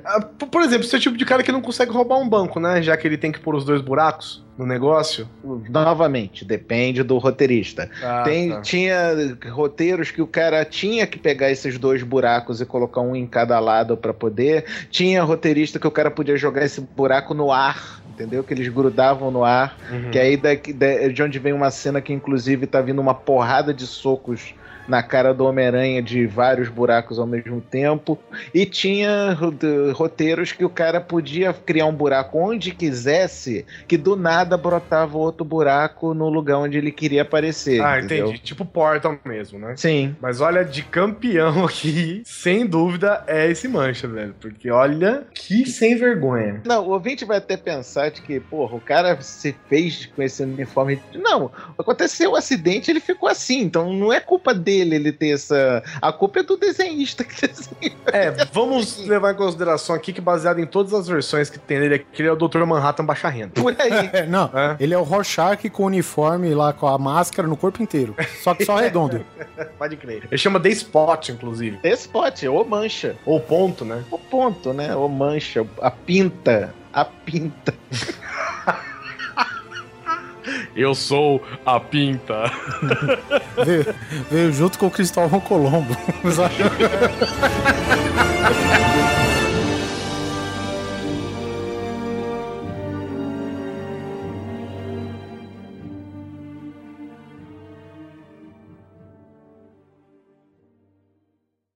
É, uma roupa clássica. Uh, ele tinha uma roupa legal. É, a capa e as botas. Nada de capa.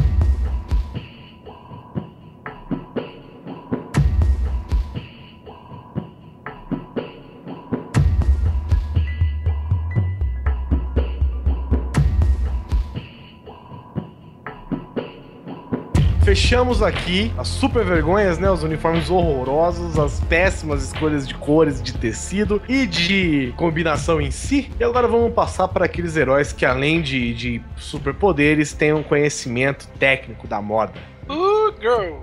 Eu começo com o Rorschach, cara. Rorschach é maneiro, é um uniforme maneiro, porque... Eu- principalmente pra mim, principalmente o do filme, cara, porque você colocar aquele capuz branco e as, as manchas de Rorschach ficarem mexendo na sua cara. É, principalmente aquilo do filme não, porque é chupinhado, copiado, escarrado do quadrinhos, né, cara? Não, não tem adaptação, é igual. Mas no acabou. quadrinho você não vê esse movimento. Ah, né? não, é não, mas eles dão a ideia que, que, que as manchas mudam, né?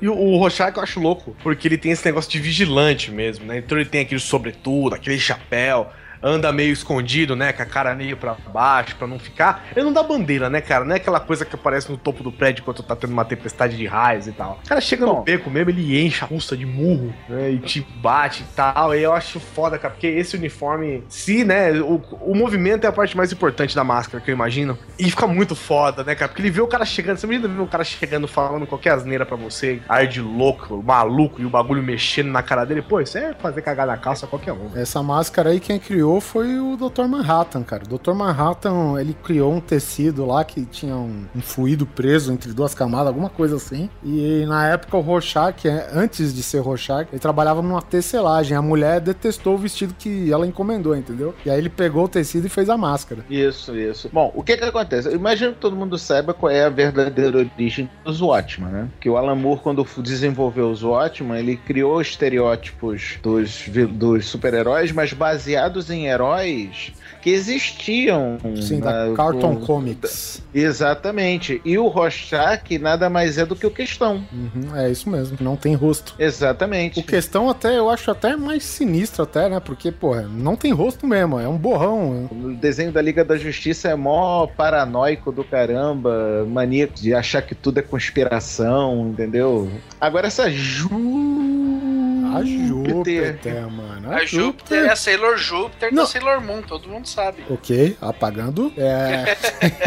Essa Júpiter, no caso, é a Silk Spectre? ah, exatamente, é espectral, cara. Ah, É porque, meu, assim, não vou dizer, né, que o vestido é muito lindo, né, coisa do tipo, que é funcional, mas a gente sabe que ninguém lembra a Júpiter ou pela moda ou pela ação, né, mas sim por suas belas curvas, né, cara. Diga-se de passagem, pra quem não lembra, Watchmen é um quadrinho adulto, Bota adulto nisso. bota adulto nisso, bota adulto um dentro do outro nisso, inclusive. bota adulto, tira adulto, bota adulto.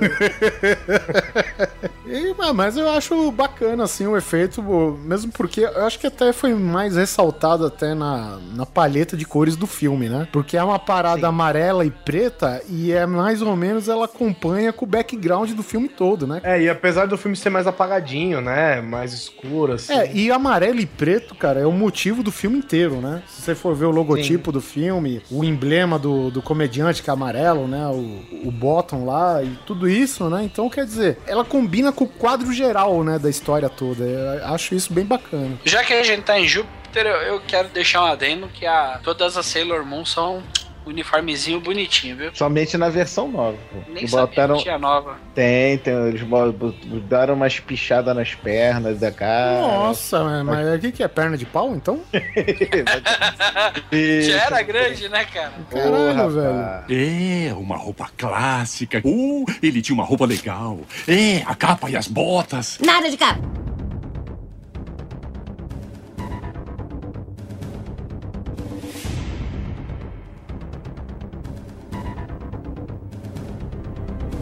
Homem-Aranha, vamos colocar os dois uniformes, o tradicional e o uniforme negro. O que, que vocês acham? Cara, o uniforme negro do Homem-Aranha, pra mim, é simplesmente um dos uniformes mais fodas de qualquer super-herói que eu já vi, eu velho. também gostei pra caralho. Isso É foda pra caralho, velho. Naquela versão simples, preto e aranha branca e fim de papo, né? Sim, Isso, sim, isso. sem Se tu pegar cara. naquela porcaria daquele terceiro filme que não existe, Ah, que é a roupa É. normal pintada de preto, né? porra, dá um tempo, né? Aquela Não, pô, aquele que, a, aque- aquele que a teia sai do quadradinho na mão dele lá. Porra, cara, essa roupa é sensacional, velho. É tipo assim, Mas- é o que é um, um herói urbano, assim, entendeu? Tipo, o cara, meu, preto, aranha branca, no meio de uma cidade fudida, no alto dos prédios, cara, é muito animal, velho. Ainda bem que o Venom passou na vida desse rapaz. Porque, cara, que uniforme animal, velho. Eu era leitor na época dos Homem- do Homem-Aranha quadrinhos aqui no Brasil e aconteceu um negócio muito interessante aqui no Brasil que é o seguinte: a, a- não sei se o Alexandre lembra, mas aqui no, no Brasil a gente tinha defasagem de alguns personagens de até 10 anos com os Estados Unidos. E na mesma editora. Na mesma editora, exatamente, cara. Não interessa nem se era DC ou Marvel. A gente quase chegava a ter 10 anos de atraso em relação com os Estados Unidos. O caso mais clássico foi da história do Guerras Secretas. No né? Perso- Secretas, Tem exatamente. personagem que foi cortado porque ele não existia ainda na cronologia brasileira. Exatamente, mas você sabe por que aconteceu o, o raio das Guerras Secretas antes do seu tempo? Porque a, a Gulliver tava pra lançar uma série de bonecos baseados todos em Guerras Secretas, entre ele vários personagens, incluindo o Homem-Aranha com uniforme preto. Exato, mas isso não foi só daqui,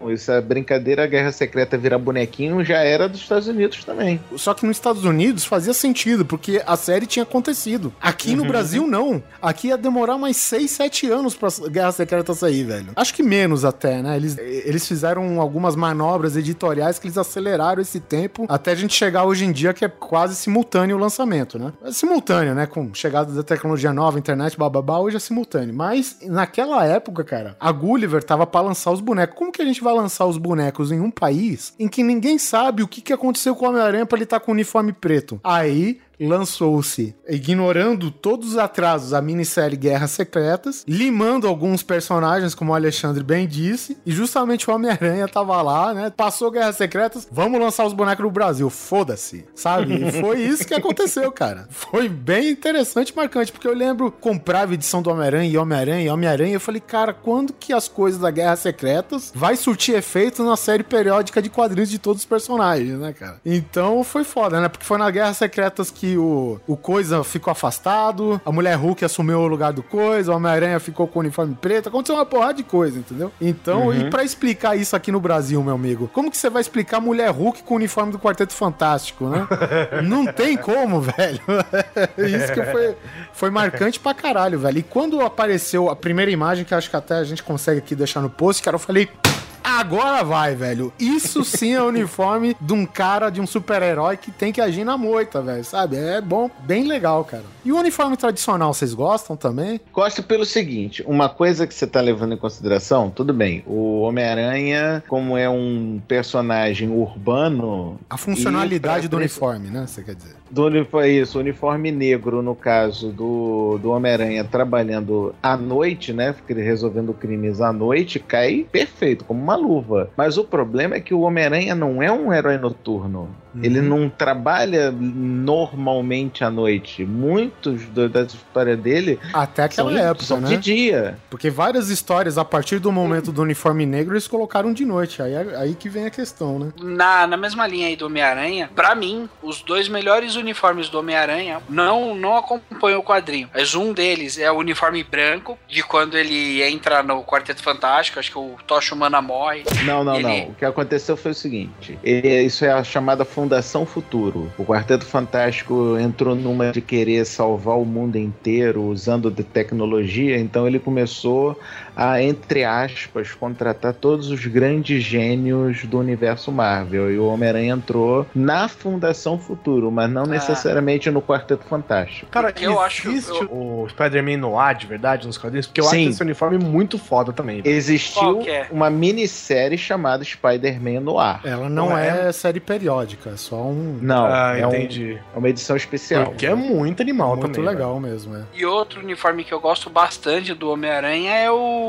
Acho que é da saga Clone, que é ele todo de vermelho, só com o moletom, com os Ah, braços. É, o Homem-Aranha. Escarlate, é. Puta, Puta, eu- que aquele Homem-Aranha ali. Que bosta. Eu não acho, é, eu não acho, eu acho mais legal. caralho. Só tem, ó, só tem um que perde desse, que é o Homem-Aranha com o uniforme Quarteto Fantástico e o saco de mercado na cabeça, Não, não, que foi não, quando não, ele conseguiu se livrar do simbionte lá, que o Reed Richards ajudou ele. Oliver, você não seja canalha, você não fale mal do homem vergonha. Teve até nos videogames, não teve não, o Guilherme? É, teve. Os caras tem- colocaram no tem. videogame. Isso foi quando o, o, o Reed Richards ajudou a ele se livrar do simbionte. Os caras, porra, como que eu vou fazer pra sair daqui agora peladão? Não, então, toma aqui um uniforme velho. O defunto era, sei lá, cinco números maior que o Peter Parker. E toma um saco de mercado de papelão com dois furinhos no olho, cara.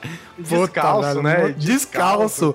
Ah, tá ligado aquele, aqueles macacão que tinha uma alcinha pra você enganchar o calcanhar, velho? Daquele jeito lá ainda, velho. Puta que pariu. Muito- Foi a escrotidão máxima que fizeram com o Homem-Aranha. Coitado, né, velho? Uma roupa que eu acho bem mais ou menos também é aquela da versão do Tony Stark. Ah, da aquela é horrível, Civil. cara. É, Ah. aquela com os braços mecânicos. É, um, às vezes tem umas versões que tem, tem umas que não tem, mas é bem feinho. É feio, Qual? cara. Do a versão Guerra do, Civil. Do Iron Spider-Man. Agora, se vocês me, me permitem uma parte, um uniforme que eu achava da hora, pelo impacto visual que ele tinha, era o Homem-Aranha 2099. Era legal. É, a proposta achava- naquela época foi bem bacana, né? Uhum. Depois, achei- é, o uniforme sempre foi legal, as histórias que desandaram, né? Isso que eu. Sim, sim. E o Homem-Aranha ação ilimitada lá, o que, que vocês acham? Não, esquece aquilo. Nem com a nanotecnologia? Pô, nanotecnologia é da hora, velho. Não, não, acho que aquilo ali foi, aquilo foi um erro. Ele usava Aquilo foi capinha um- também, pô. É, então,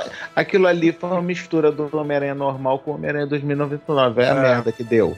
Porra, eu achava maneiríssimo no desenho a, a questão de ser tudo robôs que entrar. Porra, eu achava legal pra caramba. É, não, não, não. Mas não é o É, mais não, bonito não, mesmo. não. Não, não, não. É, uma roupa clássica. Uh, ele tinha uma roupa legal. É, a capa e as botas. Nada de capa. Alexandre, você que é até mais velho que eu, me fale das suas fantasias com a Psylocke.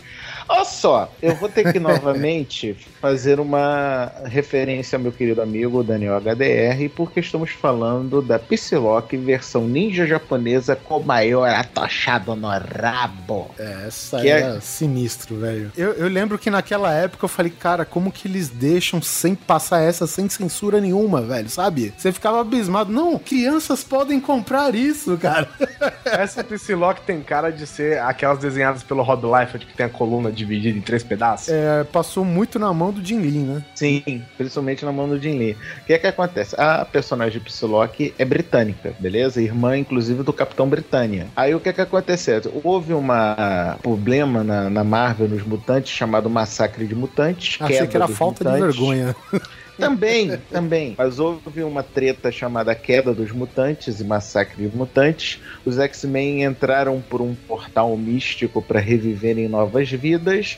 E a Psylocke, que era britânica e um corpinho bem marramen, sem vergonha, renasceu essa Cavala. japa ninja cavala. Entendeu? E não tenho o que dizer. Ouvintes, vejam as fotos e sejam felizes. Não tem mais o que falar. É, eu vou te falar, tem que dar umas três viagens aqui, viu, velho? Essa aqui, como dizem os mineiros, é bota mar de metro.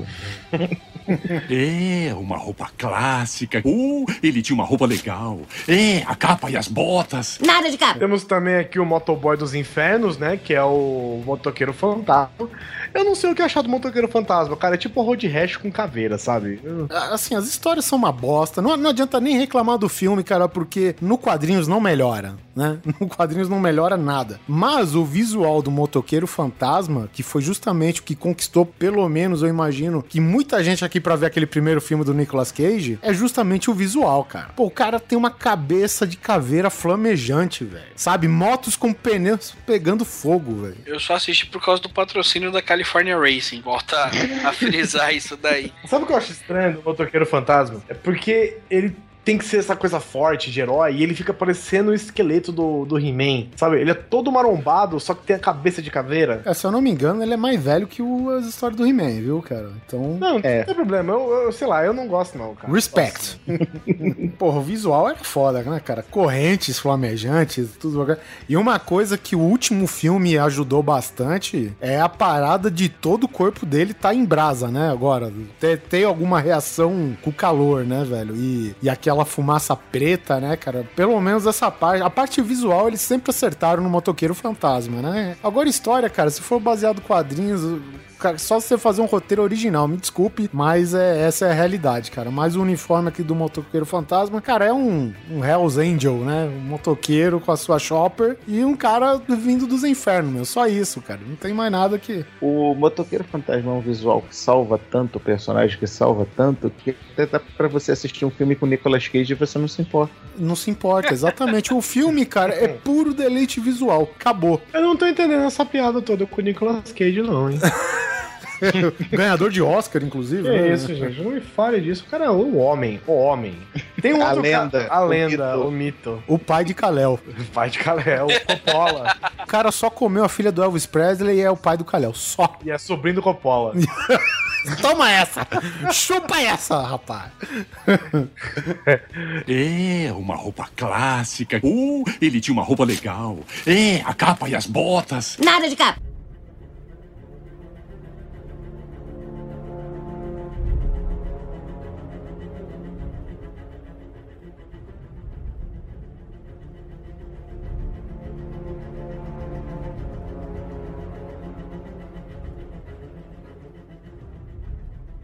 Tem aqui o Batman do Dark Knight, né? Que é aquela roupa azul com, com cinza ainda, com a bola preta com cinta amarela e tal. Acho legal, até porque eu, eu não sei o que acontece com o Bruce Wayne, que ele é um, virou um troglodita, né? Depois de velho, virou o, o- o mutante absurdo, de grande, de forte, mas, cara, não adianta, porque pra mim não há roupa, não há caracterização melhor do que o Bruce Wayne de bigode, velho. Cara, ele de bigode é muito. Eu, inclusive, acho que o Batman devia estar de bigode, velho. É muito foda esse bigode do Bruce Wayne, cara. A hora que ele conversa no, no quadrinho, né, do Dark Isso. Knight, ele tá conversando com o comissário Gordon. E os dois estão velhaco, e os dois estão absurdamente bombados, velho. O que que tá acontecendo com esses velhos, Ué, cara? cara, Stallone, Schwarzenegger, tu vai vendo aí o que tá acontecendo. Van É. Damme. Eles são dessa Né? hormonal isso daí. Olha lá, falando É, com quem manja, hormonal. né? Pro- procura Dr. Life na internet pra você ver. E, e é incrível, cara, que parece que tu tá lendo Cavaleiros das Trevas, que é uma história, em termos de quadrinhos, ela é relativamente longa, né? E vai chegando no final, cara, parece que o Frank Miller tá cagando e andando. Ele vai simplificando o traço, vai resumindo, e cada vez mais o Batman fica maior e mais quadrado, cara, sabe?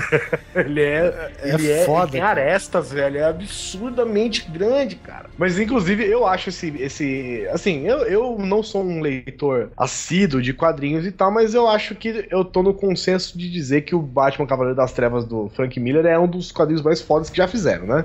Do Batman, É. provavelmente. Um.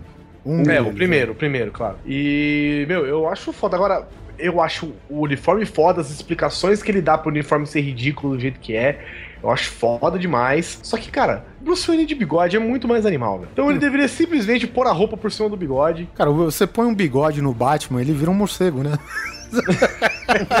tá aí a explicação, velho. Muita gente condena o, o fato do, do uniforme do Batman ter virado armadura nos filmes. Cara, eu sempre gostei dessa ideia, afinal de contas, pô, o cara que vai de peito aberto contra o crime, apesar do dinheiro dele, né, calcular tudo, comprar tudo e, e, enfim, conseguir o treinamento mais foda possível, eu acho muito válido o conceito da armadura, cara. E eu acho que ficou com uma finalidade nos filmes do Nolan, né? Principalmente depois do do, do Cavaleiro das Trevas do segundo filme, né? Que eles adotam aquele uniforme que é constituído de placas em cima de um tecido maleável, que faz pra mim todo sentido. Não, uma coisa que o Batman do Nolan trouxe de, vamos dizer, bom pro, pro no caso, pro, pro Batman em si é que finalmente ele podia virar o pescoço, né? Porque nos filmes do Burton e do Schumacher era um capacete único. que O cara não podia virar a cara, né? Aquele vinil de, de piscina, né, na cabeça lá. É, mas na verdade, se você for ver bem, o uniforme do Beguins, ele conseguia girar a cabeça toda porque era um, era um capuz bobo em cima da, da capa, da armadura. ah, mas não é a mesma coisa. Não, é a né? mesma coisa, óbvio, né, cara? Então, É, ficou mais fofinho depois, mano.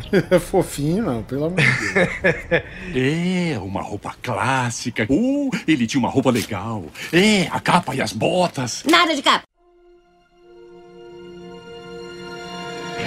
E aqui, ó, quero fechar essa edição do nosso Super Hero Fashion Week com. é, não preciso nem dizer, né, cara? Com o uniforme mais legal de todos, que é do Tony Stark, né, cara? É, Nossa. deixa bem claro do primeiro filme. Do- É, do porque primeiro eu odeio, eu odeio com todas as letras da palavra ódio aquela porra do Mark 42 do terceiro filme. É a armadura mais escrota que já botaram no cinema. Cara, a armadura é bege, 42. mano. A armadura é bege. É, Quem em sã armadura é mais- consciência? Gente, a armadura é ostentação, é mais ouro do que vermelho, Ah, pá. cara, não, não, não, não. É, eu tenho que ostentar- é, Não é feia mesmo pra caralho, vai, cara. Eu- Assim, eu acho foda a primeira, no filme, né? Eu acho foda a primeira, eu acho foda aquela que ele tira da maleta. A da maleta é maneira. Sensacional. Sensacional. Ela é, ela é mais frágil, mais fraco e tal. Mas eu acho sensacional. E aquela do Vingadores que vem num, num foguete atrás dele lá. Também eu acho animal. Essa, essa marca aí é tão merda que ela não é só protótipo, como no filme. Vou mandar um spoiler aqui, tem aquela hora, né, Sus? Que ele tá procurando chamando a armadura onde ele tá preso e a armadura não consegue quebrar uma porra de uma porta de madeira É, cara. de um galpão, velho. E tipo, no- nos Vingadores, as pulseirinhas chamam o uniforme dele, ou a armadura, e a porra quebra o que for, velho. Quebra viga, vidro, foda-se. E vai atrás dele. Chega na hora naquele armazenzinho, naquele galpãozinho do molequinho, que era duas portas empenadas com cadeado e correntes no meio. A porra da, da armadura não consegue sair, cara? Que isso, Que porra, história não é essa? consegue quebrar nem vidro, não consegue. Vira maçaneta, pelo menos, né? É. Afinal de contas, tem inteligência artificial em cada pedaço de armadura. Pô, eu fiquei meio chateado, velho. Que a Mark 42 é uma das que eu gosto pra caralho. Nossa, isso diz muito da pessoa, né? Você gostou porque você comprou aquele, aquela caixa do Iron Man que vem com 145 mil peças de armadura, que é da Mark 42. É por isso que você tá chateado. Não, mas, cara, eu gosto da armadura. Eu não tô dizendo das funcionalidades dela, mas eu acho que ela é uma armadura bonita. Independente das cores. Eu acho o capacete mais legal, ombro. Mas aí, se você começar a pegar peito, abdômen, aí com certeza as outras são mais bonitas. Para um busto, vamos dizer assim, para um item colecionável, que é um busto, eu sou muito mais a Mark 42. Agora, se é para você ter o, o- action figure completo, eu sou mais a o Patriota de Ferro ou War Machine. Ah, o Patriota de Ferro do filme é foda. É sensacional, cara. É muito legal. Uma armadura que eu gosto, que eu sou apaixonado, é a do Seiya. Aquele teu capacete. Na primeira. aquela armadura é a melhor. É ó, linda. No terceiro filme do Iron Man tem aquelas outras mil armaduras, né? Eu gosto da Igor. É Que é- Igor. que é a Hulkbuster, né? é. É. Não é bem Que a é Hulkbuster porque estão falando que vai aparecer depois essa armadura da Hulkbuster, Ah, tá. né? Não é bem aquela. Tem um negocinho desse, né? Ele é um, ari- um- ele é um pilar, né? Essa armadura. Um Isso, pilar é um- portátil, né? É uma coluna grega, É. quatro amarradas uma na outra que correm, né? E segura É, as coisas. portátil, é.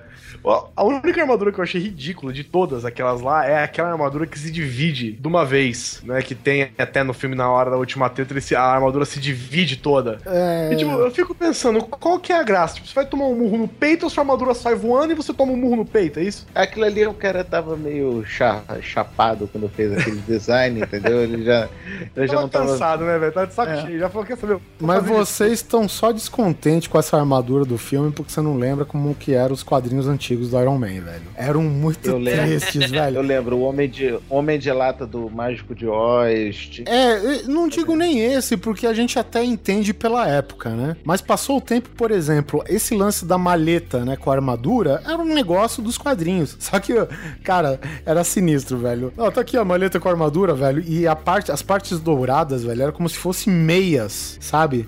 Eu lembro do Tony Stark, tipo, tirando da maleta colocando em cima do joelho, a parada dobrando, caindo assim, como se fosse meia, velho. Porque era uma espécie de aço maleável, sei lá que merda que eles inventaram naquela época, velho. Pare, era uma vergonha muito foda. Pra mim, desde criança, nunca fez sentido nenhum, sabe? Essa porra ter algum negócio assim. Só logo depois, nos quadrinhos, até tipo, há 10 anos antes do filme, que os caras começaram a fazer, tipo, uma armadura high-tech e tal. Isso daí é até achei uma parada legal, entendeu? Uhum, com Mas antigamente, inclusive, ele tinha só, tipo, o buraco, né? Na boca, na. no É, um buraco, não tinha nada disso daí de, de uma viseira high-tech que ele tem embutida dentro do capacete, né? Que dá todos os dados. Cara, antigamente tinha aquela história do Tony Stark que tira onda, que é cientista espacial. Do desenho desanimado, é né? Homem de ferro, exatamente. Então, porra, Desenho desanimado. tu via os dentes do Homem de Ferro dentro dos buraquinhos da, do capacete do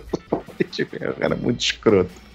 Era muito escroto, cara, pelo amor de Deus. Mas estamos falando da armadura boa, da do filme 1. É, do o filme 2 um. também é da O filme maleta. dois é que legal. honro- É, menção honrosa, o do filme 2. É. Mas a do 1, um, na minha opinião, era a armadura que matou a pau. É, foi a armadura que apresentou, né, cara? O herói, assim. Eu achei foda pra caralho, mas é a melhor de todas. Se ela pudesse ser vendida em maletas, eu, eu apoio. Porque eu acho que um homem de negócios precisa ter uma armadura numa maleta. Ainda mais aqui no Rio de Janeiro, né? Que o Hum. pessoal precisa blindar os carros, blinda a maleta também, né? É, uma roupa clássica. Uh, ele tinha uma roupa legal. É, a capa e as botas. Nada de capa. Apagando a luz da nossa passarela de heróis aqui, quero agradecer a participação do Alexandre, o Nerdmaster. Muito obrigado. Tem nome de vilão, viu? Não, não, eu. Nerd Uma coisa, olha só, uma coisa engraçada sobre o Nerdmaster, sobre o meu apelido, é que eu criei para ser um super-herói. Aquele bonequinho que tem no, no logotipo do Paranerd é o, o super-herói que eu criei quando eu era muito moleque. Criei eu e meu irmão uma dupla de, de super-heróis. Aí a gente usava os apelidos nossos para isso e o meu era o Nerdmaster. Então, não, eu não sou vilão, eu sou herói. Desculpa, sempre fui. E para vocês, queridos ouvintes do Grande Coisa, que apesar da propaganda dizer que não é lá, eu acho que sim, é uma grande coisa este podcast. Acessem também www.paranerdia.com.br para me ouvir falar mais nerdices nesse mundo afora. Porque afinal de contas é um podcast para nerds, né? Né, né? Aham, aham, aham, eu, eu, é. E aproveite que é a sua primeira e não última participação aqui no Grande Coisa. Peça sua música, Alexandre. Ah, não pode poder ser outra, né? Manda ACDC, Back in Black, do primeiro Iron Man, é logo a primeira cena inicial do primeiro Homem de Ferro. Tem certeza? Sim, Back in Black, sim. Então tá, tudo bem. É porque eu quero, vai ser essa. Então fiquem aí com a versão do Back in Black do Iron Maiden. a viagem. e fiquem então com Back in Black do ACDC em homenagem ao nosso herói aqui, o Al Concur, né, da, da elegância em forma de super-herói, que é o Tony Stark, o Iron Man do filme. Não se esqueça de curtir a gente no Facebook, facebook.com.br grande coisa, no Twitter, grande coisa underline, e dá um rank pra gente lá no iTunes. Agora todos que estamos aqui nessa mesa da justiça vestam, vistam suas capas pequenas, com a sua logo destacada. Nós estamos todos juntos, então uniformes padrão, por favor, as cuecas por cima das calças e vamos fazer justiça. Eu sou o Dr. Manhattan, tem que tirar a roupa. Eu tocaria a música da Priscila, pela Rainha do Deserto agora, hein? Você tocaria.